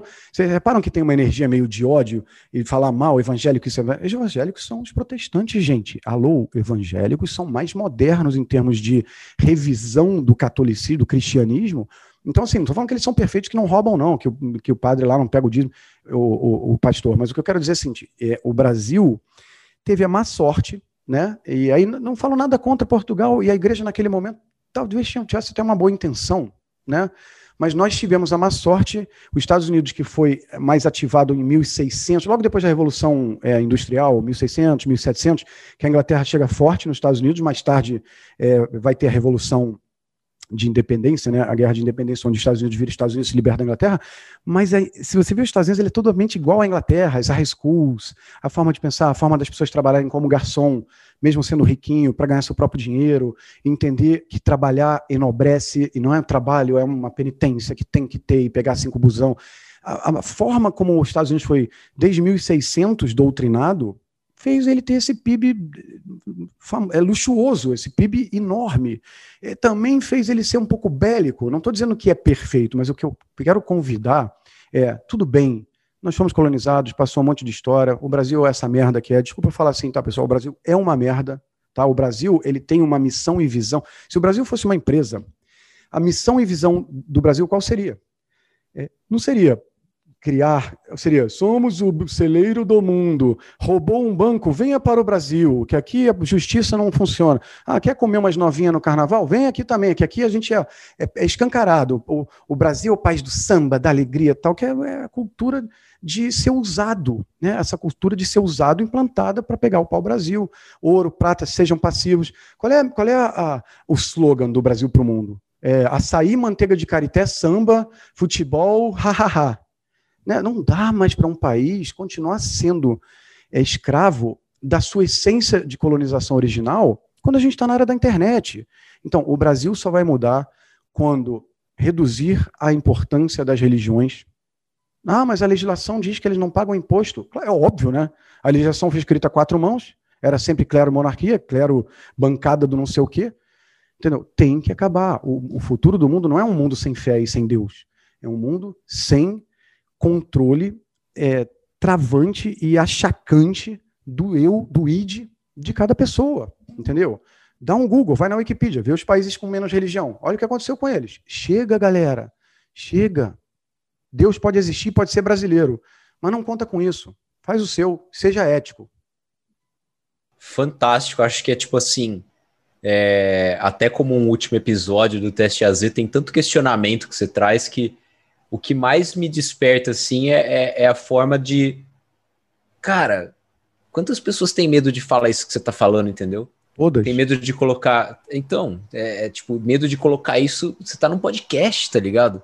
Isso vai pro YouTube, velho. Qualquer pessoa pode ver e é nítido o, o tom que você fala isso, entendeu? Eu acho isso da hora demais, cara, porque é, é um, é um. Eu acho que muitas pessoas precisam de muitos despertares ainda, entendeu? Tipo, é, é, a, quando você falou da Matrix, eu imagino que isso seja muito verdade, assim, entendeu? Eu vivi isso e talvez até você mesmo tenha vivido no passado, vendo, entrando um pouco, aí de repente, opa, calma, aí você começa a perceber e analisar, e aí você olha para o lado e vê, tipo, uma boiada, cara, entendeu? Todo mundo indo e seguindo e tararadá. Eu acho isso muito E adiando a vida, assim. adiando a vida, o, aquele vídeo que passa quando a gente vai morrer, que todo mundo fala, caraca, vou morrer, tô caindo aqui do avião. E aí passa aquele vídeo, ah, aquele dia legal quando viajei com a minha namorada, ah, aquela primeira vez que conquistei um prêmio. Sabe aquele vídeo que falam que vai passar na nossa vida? Hoje, a nossa sociedade é otimizada para esse vídeo ter um 2 megabytes, três cenas, cinco cenas. Assim, o que eu acho que o humano está perdendo tempo de não viver o agora. E quando eu falo isso, não é assim, vamos criar a ditadura do ID, todo mundo transando, estuprando na rua, e roubo. Não. Tem que ter segurança institucional. É uma sociedade. Calma lá. Mas não pode estar tá ainda vivendo essa coisa, que nem o feminismo e o machismo, porra, o feminismo tinha que acontecer. Realmente a sociedade é muito patriarcal. As mulheres ficaram um tempão sem poder votar, sempre foram usadas como parideira. Assim, tá certo o movimento. Mas o que acontece em todo o movimento histórico? O feminismo veio muito forte, queimando sutiã, fazendo coisas radicais, até prejudicou as mulheres em algum grau por causa da jornada dupla e tudo mais. O que, que tem que acontecer agora não é agora uma luta do ID, da libertação, e ficar mais 45 ou 100 anos puxando a, a corda para o outro lado o que tem que ter agora com a internet, com a inteligência, gente, é, hackerismo, hackerismo não digital. Por exemplo, é, escola pública é uma merda? Beleza. Eu falei com o Jorge Paulo Lema, não falei ainda, tá? Mas exemplo. Falei com o Jorge Paulo Lema, falei com o Instituto Gera, Instituto Falcões, não sei o quê, consegui lá 50 milhões de reais, que não, não é um dinheiro tão alto, assim, pensando numa mudança de sociedade, tá, galera? Claro que é muita grana. E nós vamos ter a escola primeiro e segundo grau, eh, fundamental e ensino médio, acho que chama diferente agora, eu tenho 48 anos, sou mais velho. Para toda criança com, com, com os pais é, com CPF, pode se matricular nessa escola. Vai ter empreendedorismo, vai ter marketing digital, vai ter português, matemática também, tudo que cai no Enem, e é free. Foda-se o Ministério da Educação e Cultura, foda-se a, a o, o, que, ah, a escola pública um dia será bom. Não, vamos pensar hackerismo. Vamos dar uma escola privada gratuita para o Brasil todo. Ah, a, o cara que está no morro ali fazendo tráfego, por que, que a gente não chama ele para o tráfego? Vamos ensinar a fazer tráfego. Ele com seu Androidzinho pobrinho, ele vai ganhar mais dinheiro do que ele faz como vapor. Vamos hackear, vamos pensar fora da caixa. E por isso tudo parte da libertação mental e do questionar. Porque hoje ninguém tem coragem de vir aqui falar que o catolicismo é o maior atraso do Brasil até hoje. Ah, mas você preferia os muçulmanos que explodem prédio? Não estou dizendo isso. E no muçulmano não explode prédio, não. Tudo depende do humano que usa. Você vê Dubai, é muçulmano. E você vê o Iraque, é muçulmano. É a cabeça dos malucos que pega isso para ficar perpetuando sua riqueza, entendeu? Então, chega, está na época da internet, não dá mais para esperar 50 anos. Se a escola pública não ficar boa em 10 anos, a gente já vai ter dado a escola privada. Vamos hackear a porra toda. Só que não é anarquia as instituições democráticas, é o que a gente tem. Mas até isso, gente, pelo amor de Deus, todo mundo tem um celular agora, vai precisar de democracia representativa até quando? Na época de, da Grécia, tudo bem, o cara representava uma polis, lá um, um grupo, o cara era o deputado dos médicos, ok, faz sentido. Mas, gente, agora todo mundo pode votar no seu celular todo dia. Ah, hoje vai ter. É, querem aborto ou não querem aborto? Aí todo mundo hoje à noite vai no seu celular, usa a biometria e vota. E aí já tem um resultado na hora. Ah, mas tem questões de segurança. Depois a gente vê. Chega de viver no passado. A gente vive em, é mais antiquadamente em termos de, de liberdade emocional e mental do que em 520 antes de Cristo, gente. Assim, o, o que a filosofia da Grécia repensou e se permitiu perguntar, Epicuro, que é um cara que eu gosto muito, ele falava, galera, para o adulto a melhor coisa de, de vida em termos de leveza emocional, não é casar, não. Casar é coisa de maluco. Casar acaba sendo bom para criar família, para filho, realmente tem um porquê. Mas o barato do adulto é morar em comunas, como se fossem é, um bairro de uma galera, homens e mulheres, discutindo filosofia, tipo morar numa república, é, sei lá, de, de, estudantes, não é república que chama, acho que é república, né? Sei lá, morar num, num desses lugares de estudante da faculdade, não sei o quê, junta todo mundo, galera fica doidona, fuma um, e tal. Ele fala: o adulto não foi feito para casar. Biologicamente não faz sentido. Aí a questão, galera, não é casem ou não casem. Não é isso. A questão é que um cara em 350 a.C. podia chegar numa praça e falar: pessoal, chega aí. Vocês não acham que um outro caminho do casamento pode ser esse? Tu falava, ah, legal, vamos lá, tal. Aqui não. O que Deus uniu, o homem não sei o quê. Quem questionar o casamento provavelmente é gay. Isso aqui, não sei o quê. Pô, vai fazer o quê? Tem que casar. Casar é o único caminho. Olha como a humanidade em 2021 não consegue entender que o normal é um playbook escrito pela galera que não quer a gente na nossa melhor versão. Não estou dizendo que o casamento é ruim, estou dizendo que a gente pode ter o direito de questionar coisas basais e importantes. Só que as pessoas não fazem isso. E eu não vou vir como filósofo lento e demorado. Eu vou vir hackeando a porra toda. Eu quero dar grana para quem estudar isso aqui, não do meu bolso. Eles vão hackear o jogo, usando um pouco feio isso aqui e, e, abusando das pessoas que não foram libertas ainda? Sim, assim como a Nike já faz. Só que aquelas pessoas vão ter grana para poder pensar no seu. Não é se reinventar. Porque a, se reinventar seria justo se você tivesse inventado a primeira versão. A sua primeira versão que está aí, não foi você que inventou, é se inventar a primeira vez, nascer. Fala assim: caraca, André, agora eu estou ganhando 40 mil a menina lá do, do, da roupa de mesa. Porra, agora eu ganho 10 milhões, agora eu vou fazer tudo que amo. Aí a pessoa para e fala assim: caraca, o que, que eu realmente amo? Porque às vezes a lista que vai vir para ela já é uma lista doutrinada e formatada para achar que é isso que ela ama, entendeu? Então, cara, é, é, é um movimento meio radical mesmo, mas, cara, tem que ter coragem. Não, nem sem, sem comentários. Eu acho que é o, o episódio mais, tipo, mind-blowing que a gente já teve até agora e a gente consegue trazer um conteúdo fora da caixa para um momento fora da caixa, né? Tipo, super congruente, assim. Andrezão, a gente chega aqui numa parte é, de mudar aqui o, o escopo do, do, do teste AZ para entrar em algumas perguntas justamente para conhecer um outro lado seu e ver uns bastidores, cara. Para começar, eu queria começar falando qual passa um hobby seu para gente. O que, que você faz nas horas vagas? O que, que você faz fora de estudar e questionar? Punheta, brincadeira, olha só, baixei o nível do podcast. Cara, eu vou te falar hoje em dia. Puta hobby foda, né? Luxúria, luxúria. É, cara, tem sido um hobby muito grande esse trabalho mental da, da, desse desenvolvimento dessa teoria, porque eu estou chegando em lugares tão interessantes de que é um hobby, não é, não é um trabalho para mim. Agora, quando eu tenho mais tempo, eu gosto de surfar, surfar bodyboard hoje em dia. Eu larguei um pouco a, a prancha dura porque estava me machucando muito.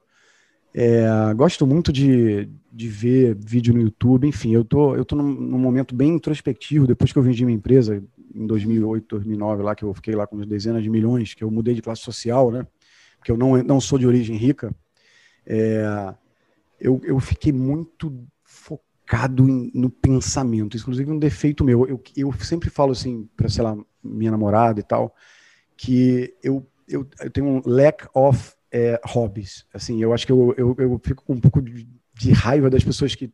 Não é nem hobby, a pessoa fala, ah, eu adoro meu, ler o meu livro, tomar o meu café, você coloca sempre esse meu na frente.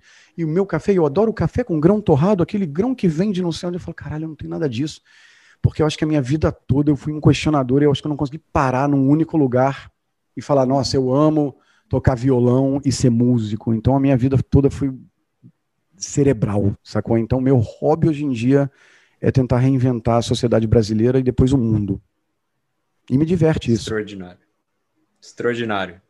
André, se você tivesse duas horas para estar tá num café com qualquer pessoa da história da humanidade, não necessariamente ela precisa estar tá viva. Quem seria essa pessoa e por que você queria passar essas duas horas ali com ela trocando uma ideia? Caraca, essa, esses bate-bola no final sempre me pega, porque eu nunca tenho essas coisas prontas. Deixa eu pensar aqui. Cara, Alguém eu vou hackear o jogo, não vou aceitar que seja um. Eu quero sentar com Albert Einstein e com Elon Musk. Muito. Tranquilo, mano. Por quê? Que que são os maiores questionadores corajosos da história. Tipo, o Elon Musk é um questionador pop, né, da, da NASA, do carro elétrico, da sociedade, do, do homem ser uma espécie multiplanetária. E o Albert Einstein, para mim, foi o maior cérebro, incluso até hoje, em termos de questionar o inquestionável, de questionar a física clássica, questionar a gravidade, questionar o tempo. E uh, eu tenho muita, muita admiração, leio tudo sobre o Einstein, a, a bibliografia dele, a, desculpa, a biografia dele foi muito densa, e a biografia também do Elon Musk, é, é, sei lá, eu tenho muita admiração, eu sou um cara sapiosexual, eu tenho tesão por inteligência, muito, assim, gosto de mina gata, gosto de, de gatinha, mas assim, nossa, se ela for inteligente, então empreendedora, nossa, aí vai arrumar um casamento comigo. Se bem que eu não acredito no modelo do casamento, é, como ele está hoje em dia funcionando. Não é um modelo claramente falido, né? segundo o IBGE, tá? Tudo que eu falo tem ciência, tá, galera? Que a galera continua seguindo como o único caminho, entendendo que se não casar e não tiver filho, a vida vai ficar incompleta e, e vai queimar no mármore. É, enfim, mas eu queria muito sentar com, com Elon e com, e com Albert. Saudades. Saudades, Albert. Volta. Fantástico, cara. Nossa. Eu tenho que ler a biografia dele ainda. Adoro biografia. Jobs, Da Vinci, amo Da Vinci. Tipo. Porra, Da Vinci agora também, assim, Musk. outro questionador fantástico, Da Vinci, multidisciplinar demais, né? Ele é um artista plástico, um cara que criava Não, anatomia. Nossa, é, tá, já me deixou em dúvida agora. O Da Vinci e o Einstein, eles realmente. Agora eu fiquei na dúvida. Pô, tá vendo? Me deixou inseguro. Minha segurança criança. Manda, manda os três. Manda os três aí, então. É, vem todo hackeia mundo. Hackeia aí, hackeia aí, manda os três. Hackeia aí, mó da hora. Cara, o que, que você falaria para você na casa dos 20 anos, velho? Tipo, 20, 18, 21. O que, que você falaria para você com a mentalidade que você tem hoje? É, vai soar estranho. É, eu acho que eu falaria, André, é, calma, mais leve, é, mais equilibrado.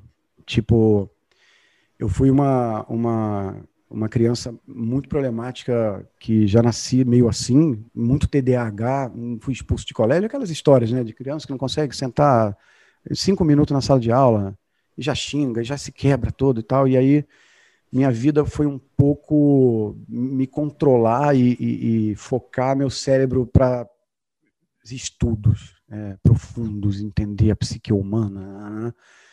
E não é que eu não viajei, viajei direitinho também, gostava muito de ecoturismo, de, transei, namorei. Tipo, tive uma. Não fui um cara assim também, ficar passando pizza embaixo da porta e ficar programando, apesar de eu ter começado a programar com sete anos. Assembly, que era uma linguagem complicadíssima. Mas eu diria, calma, viva mais o agora. Não fique adiando é, a sua vida numa eterna busca de, sei lá, de um prêmio Nobel ou de uma transformação de sociedade, porque eu sou, claramente eu sou um cara megalomaníaco, tá? Mas eu é, fui, fui eu, eu, fiz por onde, me embasei por onde, fiz exit, fiz, fui presidente de sei lá o quê, fui no Jô Soares, né? Entendeu? Eu consegui, mas eu diria, calma, cara. Tipo, legal você ter esse lado aí de se aprofundar muito, mas o profundo também. Nietzsche já falava isso muito, né? Um dos filósofos que eu mais gosto é o, é, é o Friedrich Nietzsche. É, quanto mais profundo, mais sofrido. Eu falaria, mais leve, André, mais raso. Curte o agora não adia. E transe mais. Foda. Foda, genial. Bom, vamos para a rodada de indicação aqui agora, então.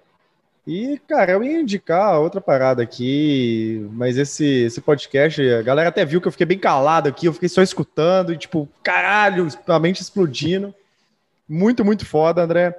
Cara, a real é que eu vou indicar uma parada que veio desse podcast, né? Então, que o André falou aqui, eu me identifiquei pra caralho sobre a, sobre a questão de questionar. E eu fui fazendo, sei lá, buscando aqui na memória. E quando você começou a pegar nesse ponto, André, sobre questionamento, sobre ser uma pessoa questionadora, eu, eu percebi muito aqui para mim que a, a, as coisas que eu tive algum tipo de sucesso, e nem vou falar sucesso para fora, mas algum sucesso interno, meu, alguma coisa que eu fiquei satisfeito com o que eu fiz foi partindo de algum questionamento.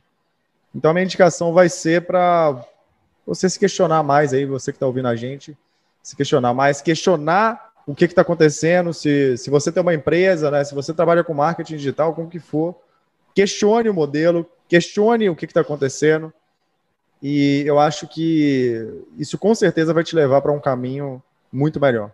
E é o que aconteceu para mim com a pouca experiência. Um Fala aí, manda aí e questione, além dessas questões técnicas, e, poxa, estou fazendo do mesmo jeito, será que é o jeito certo? Tudo bem. Às vezes é difícil questionar isso, mas sabe essas perguntas que tem aí na sua cabeça, está nos ouvindo, nos vendo hoje, há um tempão falando, cara, tá errado isso.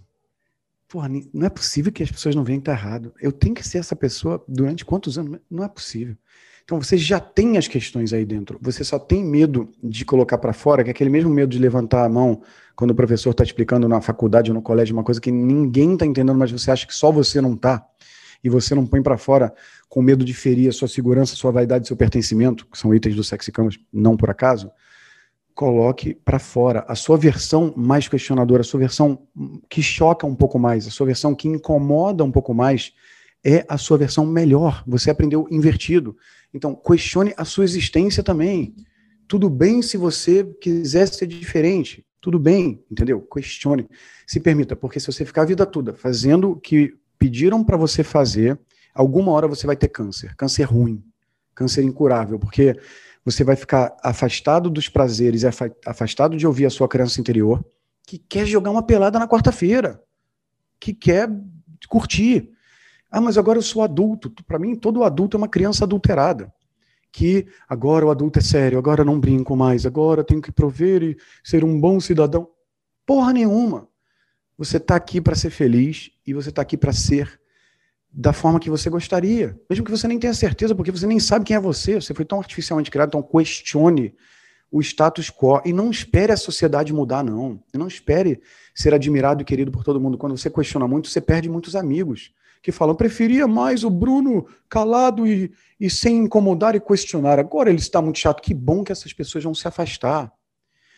Questione, tenha coragem. Você não vai nunca no cinema ver filme de super morno e super quieto. Ou é super-herói ou é super vilão. Não seja um produto atenuado do meio. É, seja, seja, tem que ser você. Assim, e por que, que eu falo do dinheiro no Sex Campus? A única filosofia que já existiu que ensina as pessoas a ganharem dinheiro, né? Perde até o glamour, né? Aristóteles nunca faria isso. É porque, no momento contemporâneo, o dinheiro é liberdade de filosofar, de testar coisas e de ligar um foda-se. Para quem for falar, agora o Bruno está muito metido. Você que paga minha conta, querido. Você que que, que alimenta meus filhos, você está falando o quê? Eu posso fazer o que eu quiser. Enquanto você está na corrida dos ratos, não dá para questionar muito se libertar, entendeu? Então, concordo total com o Bruno. Acho que a palavra de hoje é questione. Questione, pergunte e põe em prática, porque é que nem startup. Não adianta ter ideia, questionar e dormir e acordar no dia seguinte igual. Põe em prática. É fácil já está aí, você já consegue. Não é faça um MBA em física quântica, nem tem isso, mas faça um doutorado. Não, isso dá tempo. Isso demora tempo. As questões que você já tem, você já está pronto para mudar. Não precisa de skill novo, não precisa de conhecimento. Questione e põe em prática. Você vai ficar assustado o quanto essa versão que hoje não questiona, que não quer incomodar para ser amado e pertencer, vai acabar sendo mais amada. A questão, a, a, as pessoas mais radicais, não sem exagero, tá? Mas as que, pessoas que colocam a voz para fora acabam sendo mais amadas e chamadas para resenha do que aquela pessoa que fica no final da festa. Posso ajudar a arrumar a, a louça? Ah, não, pede qualquer sabor de pizza para mim. Ah, não quero incomodar.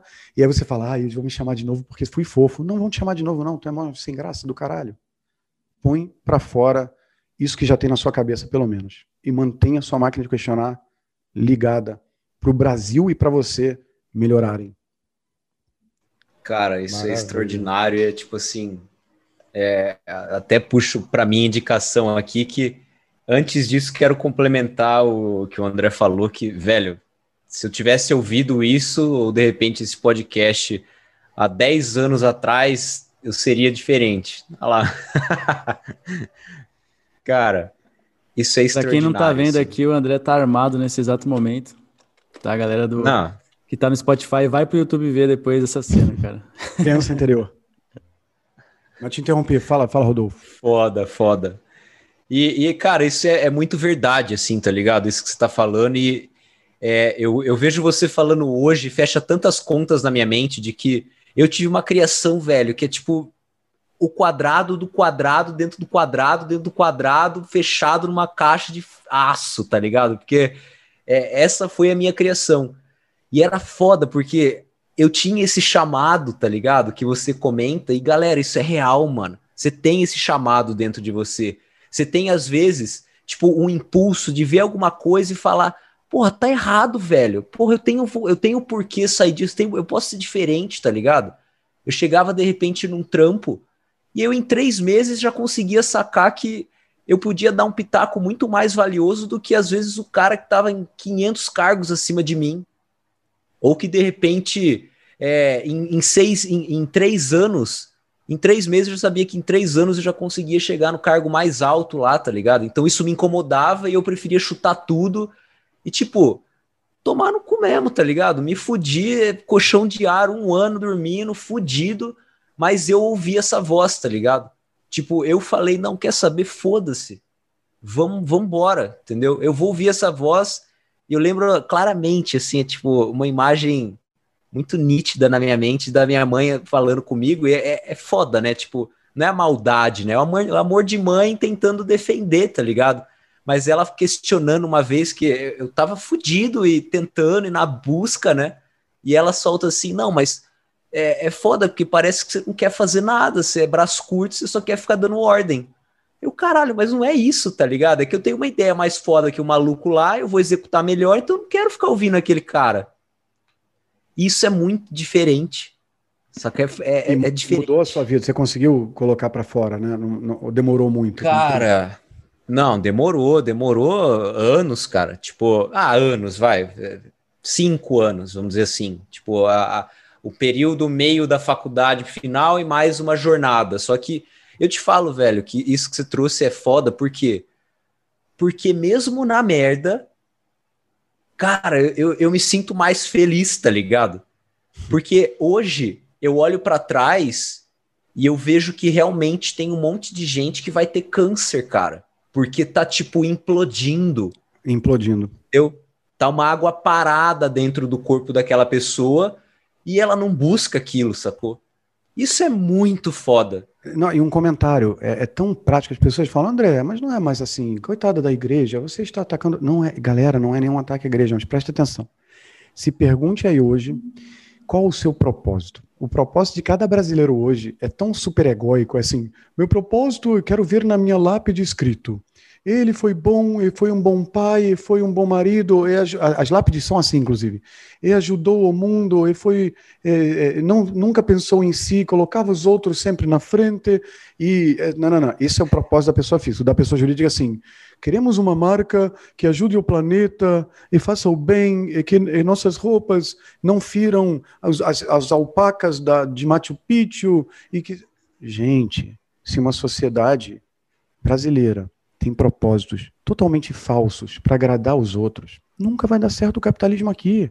Teu propósito tem que ser: quero construir uma vida foda, que eu não me falte nada, que eu curta mesmo, que, que eu ganhe grana, que eu não precise pisar em ninguém para isso. Essa confusão nessa hora. Você acha que esse discurso vai incluir um e fuder os pobres? Não é isso. O seu propósito de vida é ser feliz e ser por você. E se você for egoísta, você vai ser mais altruísta se você quiser. Quanto dinheiro você vai poder doar se você tiver chegado ao sucesso? Quanto você vai poder ensinar aos outros se você tivesse sido fodão? Mas não, aqui no Brasil não. Meu propósito é ajudar os pobres, não incomodar para ir para o céu. E aí, quando eu já ganho 500 reais, meu primeiro salário, eu já dou 400 para minha tia Gumercinda, que está com erisipela e o pé dela está muito inchado, você não pode guardar dinheiro, tem que se endividar. O Brasil precisa de um reset de propósito de propósito das pessoas, porque aqui tudo é baseado na culpa, no medo e, e, e, na preocupação. Aqui a vida já fudeu. Mas no céu, pelo menos, eu quero. Eu não quero que coloquem tridente. Cara, as pessoas realmente imaginam o inferno de verdade, com um tridente espetando a bunda e, e labaredas. Não dá mais, gente. A gente está em 2021. A gente está mais atrasado que em 500 a.C. É isso mesmo. Quando a, por que a Grécia floresceu? Porque eles começaram a fazer navegações e eles não podiam passar de certa milha náutica, porque Poseidon e os dragões do mar iam matar e não sei o que. Às vezes eles perderam, começaram a se perder e começaram a parar em outras civilizações que tinham papel moeda, que tinha uma, um outro tipo de troca, gente inteligente, ciência bombando, né? No, no, Renascimento também teve muito isso misturado um pouco com religião, mas no Iluminismo também. E aí a Grécia começou a falar: caralho, Poseidon não derrubou meu barco depois que eu passei 50 milha náutica lá, não. Aí o outro fala, pô, também aquele negócio de, de se prometeu e de não sei o que dizer, Zeus não tá rolando, não. Aí eles fizeram o quê? Respeitosamente transformaram a religião deles. O cara acordava de manhã e falava: Zeus, hoje eu vou ter uma entrevista de emprego para ser motorista de biga. Zeus, eu vou orar para você, é, reza por mim. Eles realmente tinham uma relação com a mitologia igual a gente tem hoje com a religião. Que Deus existe com certeza. O que está na Bíblia não tem dúvida que foi escrito por Deus. As pessoas têm essa certeza. Naquela, quando eles se libertaram disso, surge a, a, nova civilização ocidental. A gente fala tantas palavras em grego hoje, toda a nossa política, toda tanta coisa foi criada quando a religião baixou de importância e entrou a ciência, o pensamento, e a gente está mais atrasado do que naquela época da Grécia. Só que as pessoas não entenderam isso ainda no Brasil. As pessoas acham que eu sou louco. As pessoas, ah, que isso, André? Não, olha só, já tem internet. Nossa, não peço uma comida em casa? Como assim? A Grécia não tinha. Cara, eu fico muito puto. A real é que o meu trabalho é tão, assim, o que eu falo é tão óbvio mas as pessoas elas não conseguem entender, entendeu? Assim, ficam achando que eu estou querendo vender curso, ou então dar uma de fodão, que eu sou foda e me ouçam aí. Não! Vocês estão vivendo uma mentira. A vida de vocês é uma mentira em todas as suas essências. Assim, descobre quem é você e ganha dinheiro para se libertar, senão você vai ficar a vida toda pegando busão, ralando para ganhar um salário de 2 mil, 3.200. Não é essa vida. Assim, se Deus existe, quando você chegar no céu e você virar para ele e falar assim: Deus, eu não comi lagosta, eu não traí meu marido, minha esposa, eu fui o melhor amigo de todos, eu deixei baterem muito na minha cara, eu sofri demais, eu, eu vivia na favela, eu, eu odiava o rico, e a minha vida foi 85% de sofrimento, exceto quando eu bebia cerveja e ia no futebol. Aí Deus já fala assim: é para isso que eu te coloquei lá? Não, mano. Você estragou a sua vida toda, doou todo o seu dinheiro e você agora está vindo aqui me falar isso com felicidade nos, nos seus olhos e esperança.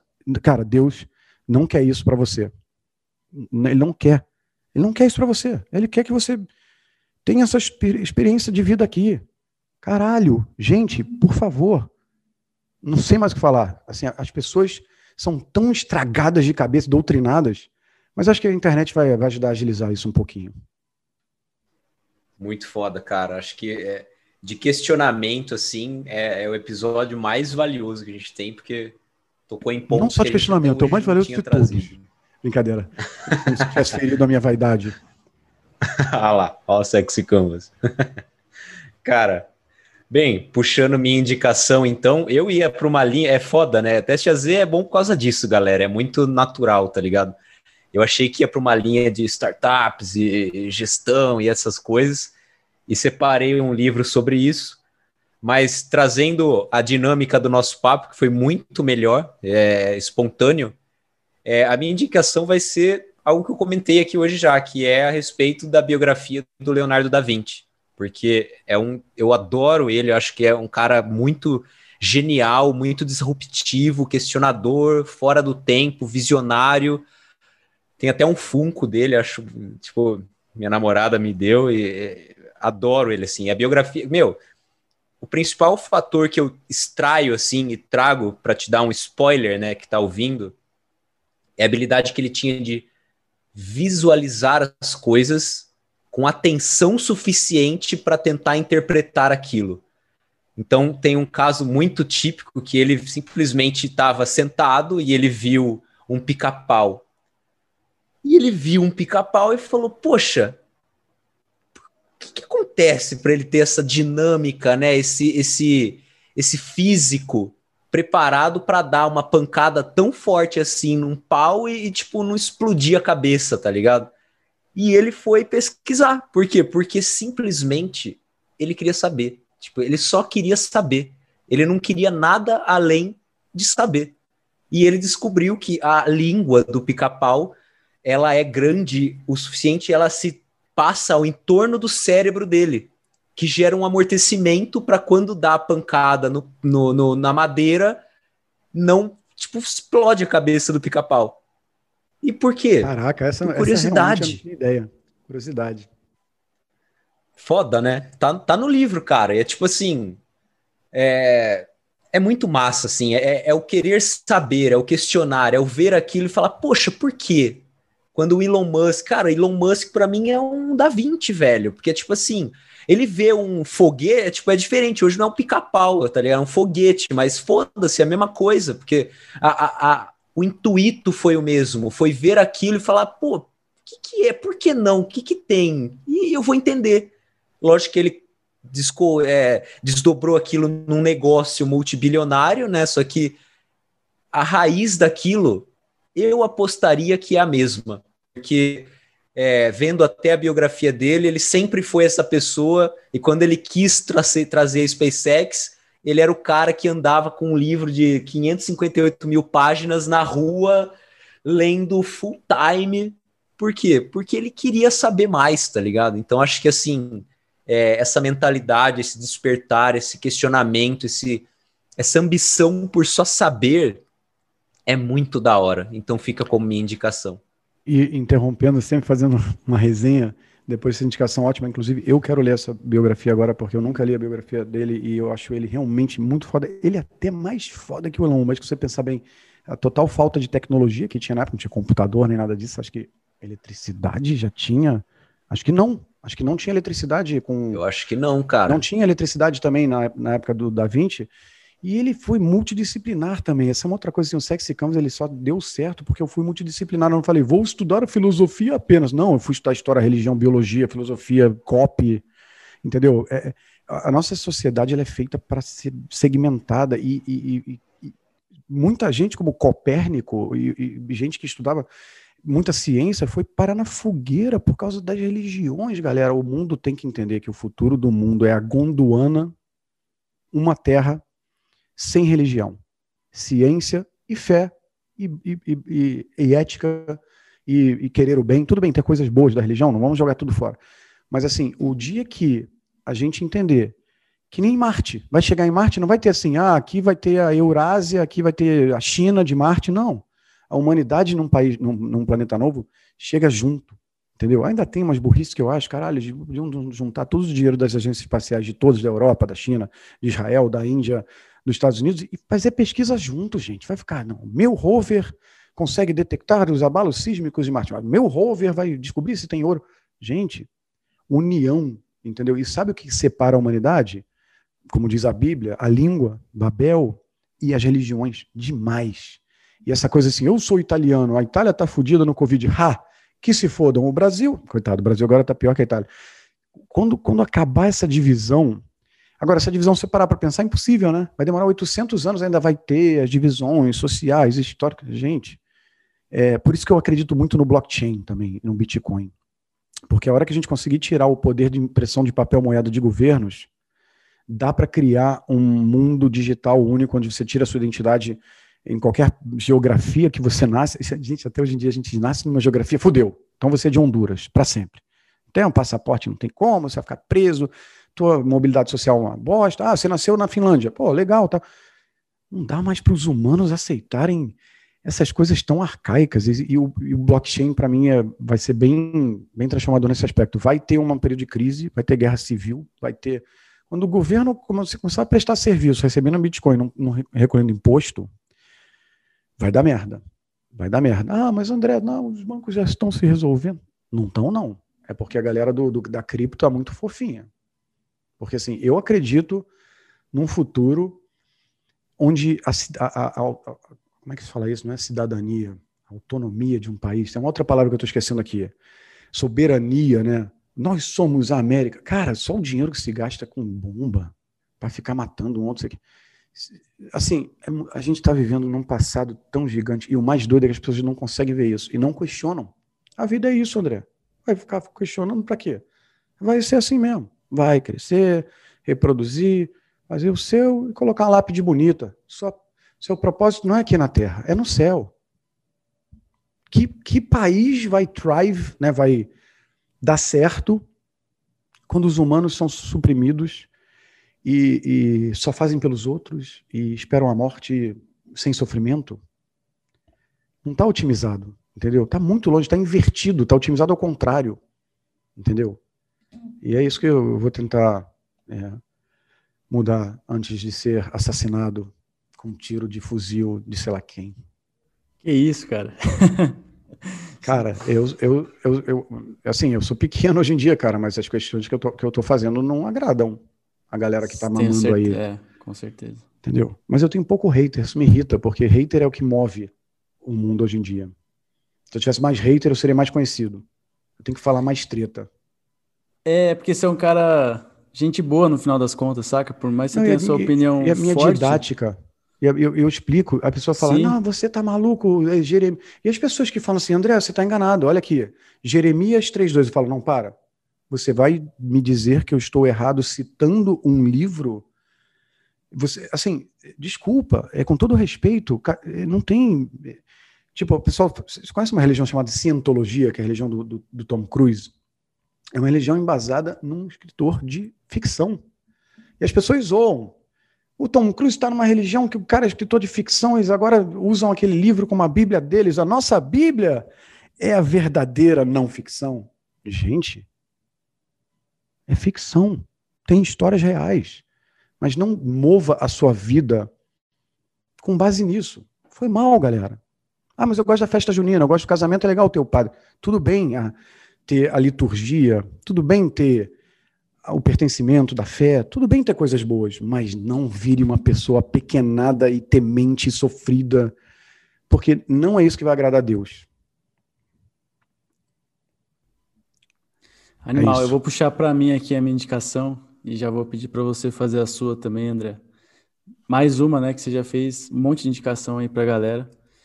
É, e a minha indicação, até tanto para continuar essa ideia de questionamento, mas também por ser o último episódio do Teste AZ, a minha, minha indicação é que você faça o seu podcast.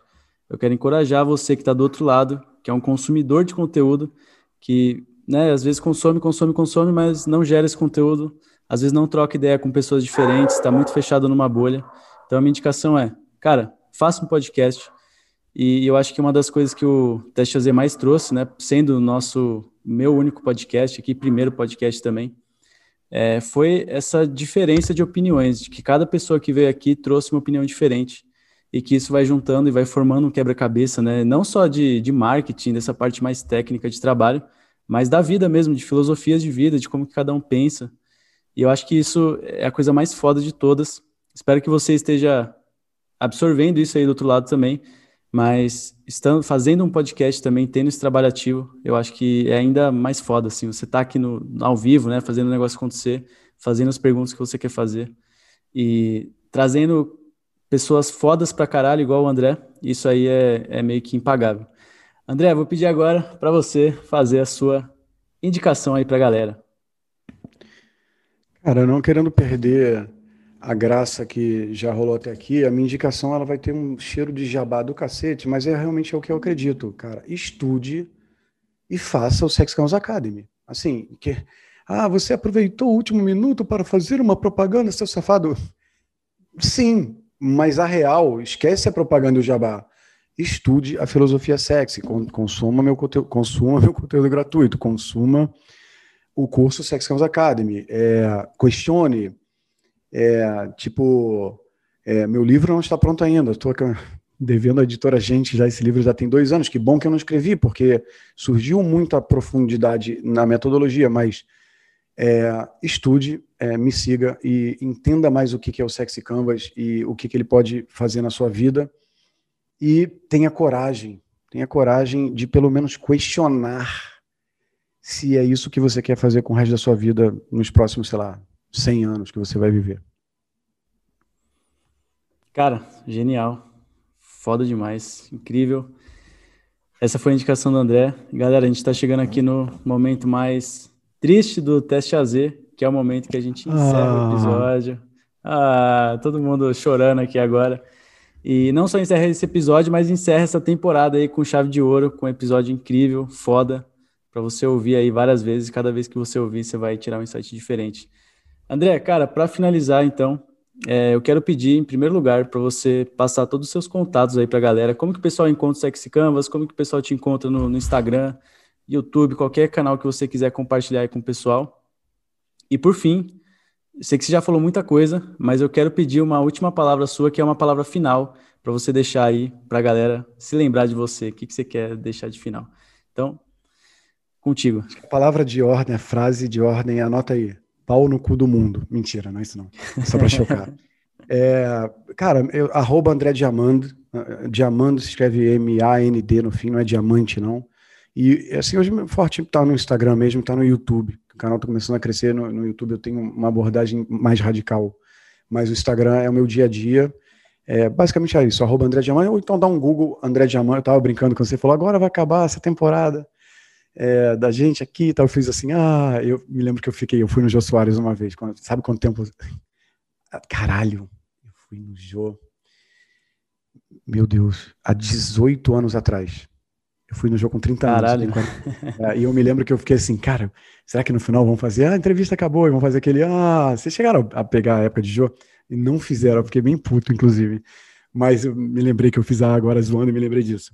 Mas é isso, é arroba André Diamant e tal, e, e deixar mais, deixar uma última frase, alguma coisa assim, Isso, uma mensagem final aí do podcast para encerrar. Depois que você deixar essa frase, a gente encerra. E é isso aí. Equilíbrio, galera. É, lembra que o, o, barato não é os objetivos eternos. Vou ganhar dinheiro, vou não sei o que. É a viagem. Assim, eu sei que isso não é nenhum um pouco original, mas o Steve Jobs, que é outro cara que eu queria sentar junto com o Albert Einstein e tal, mas agora ele não está mais entre nós, infelizmente.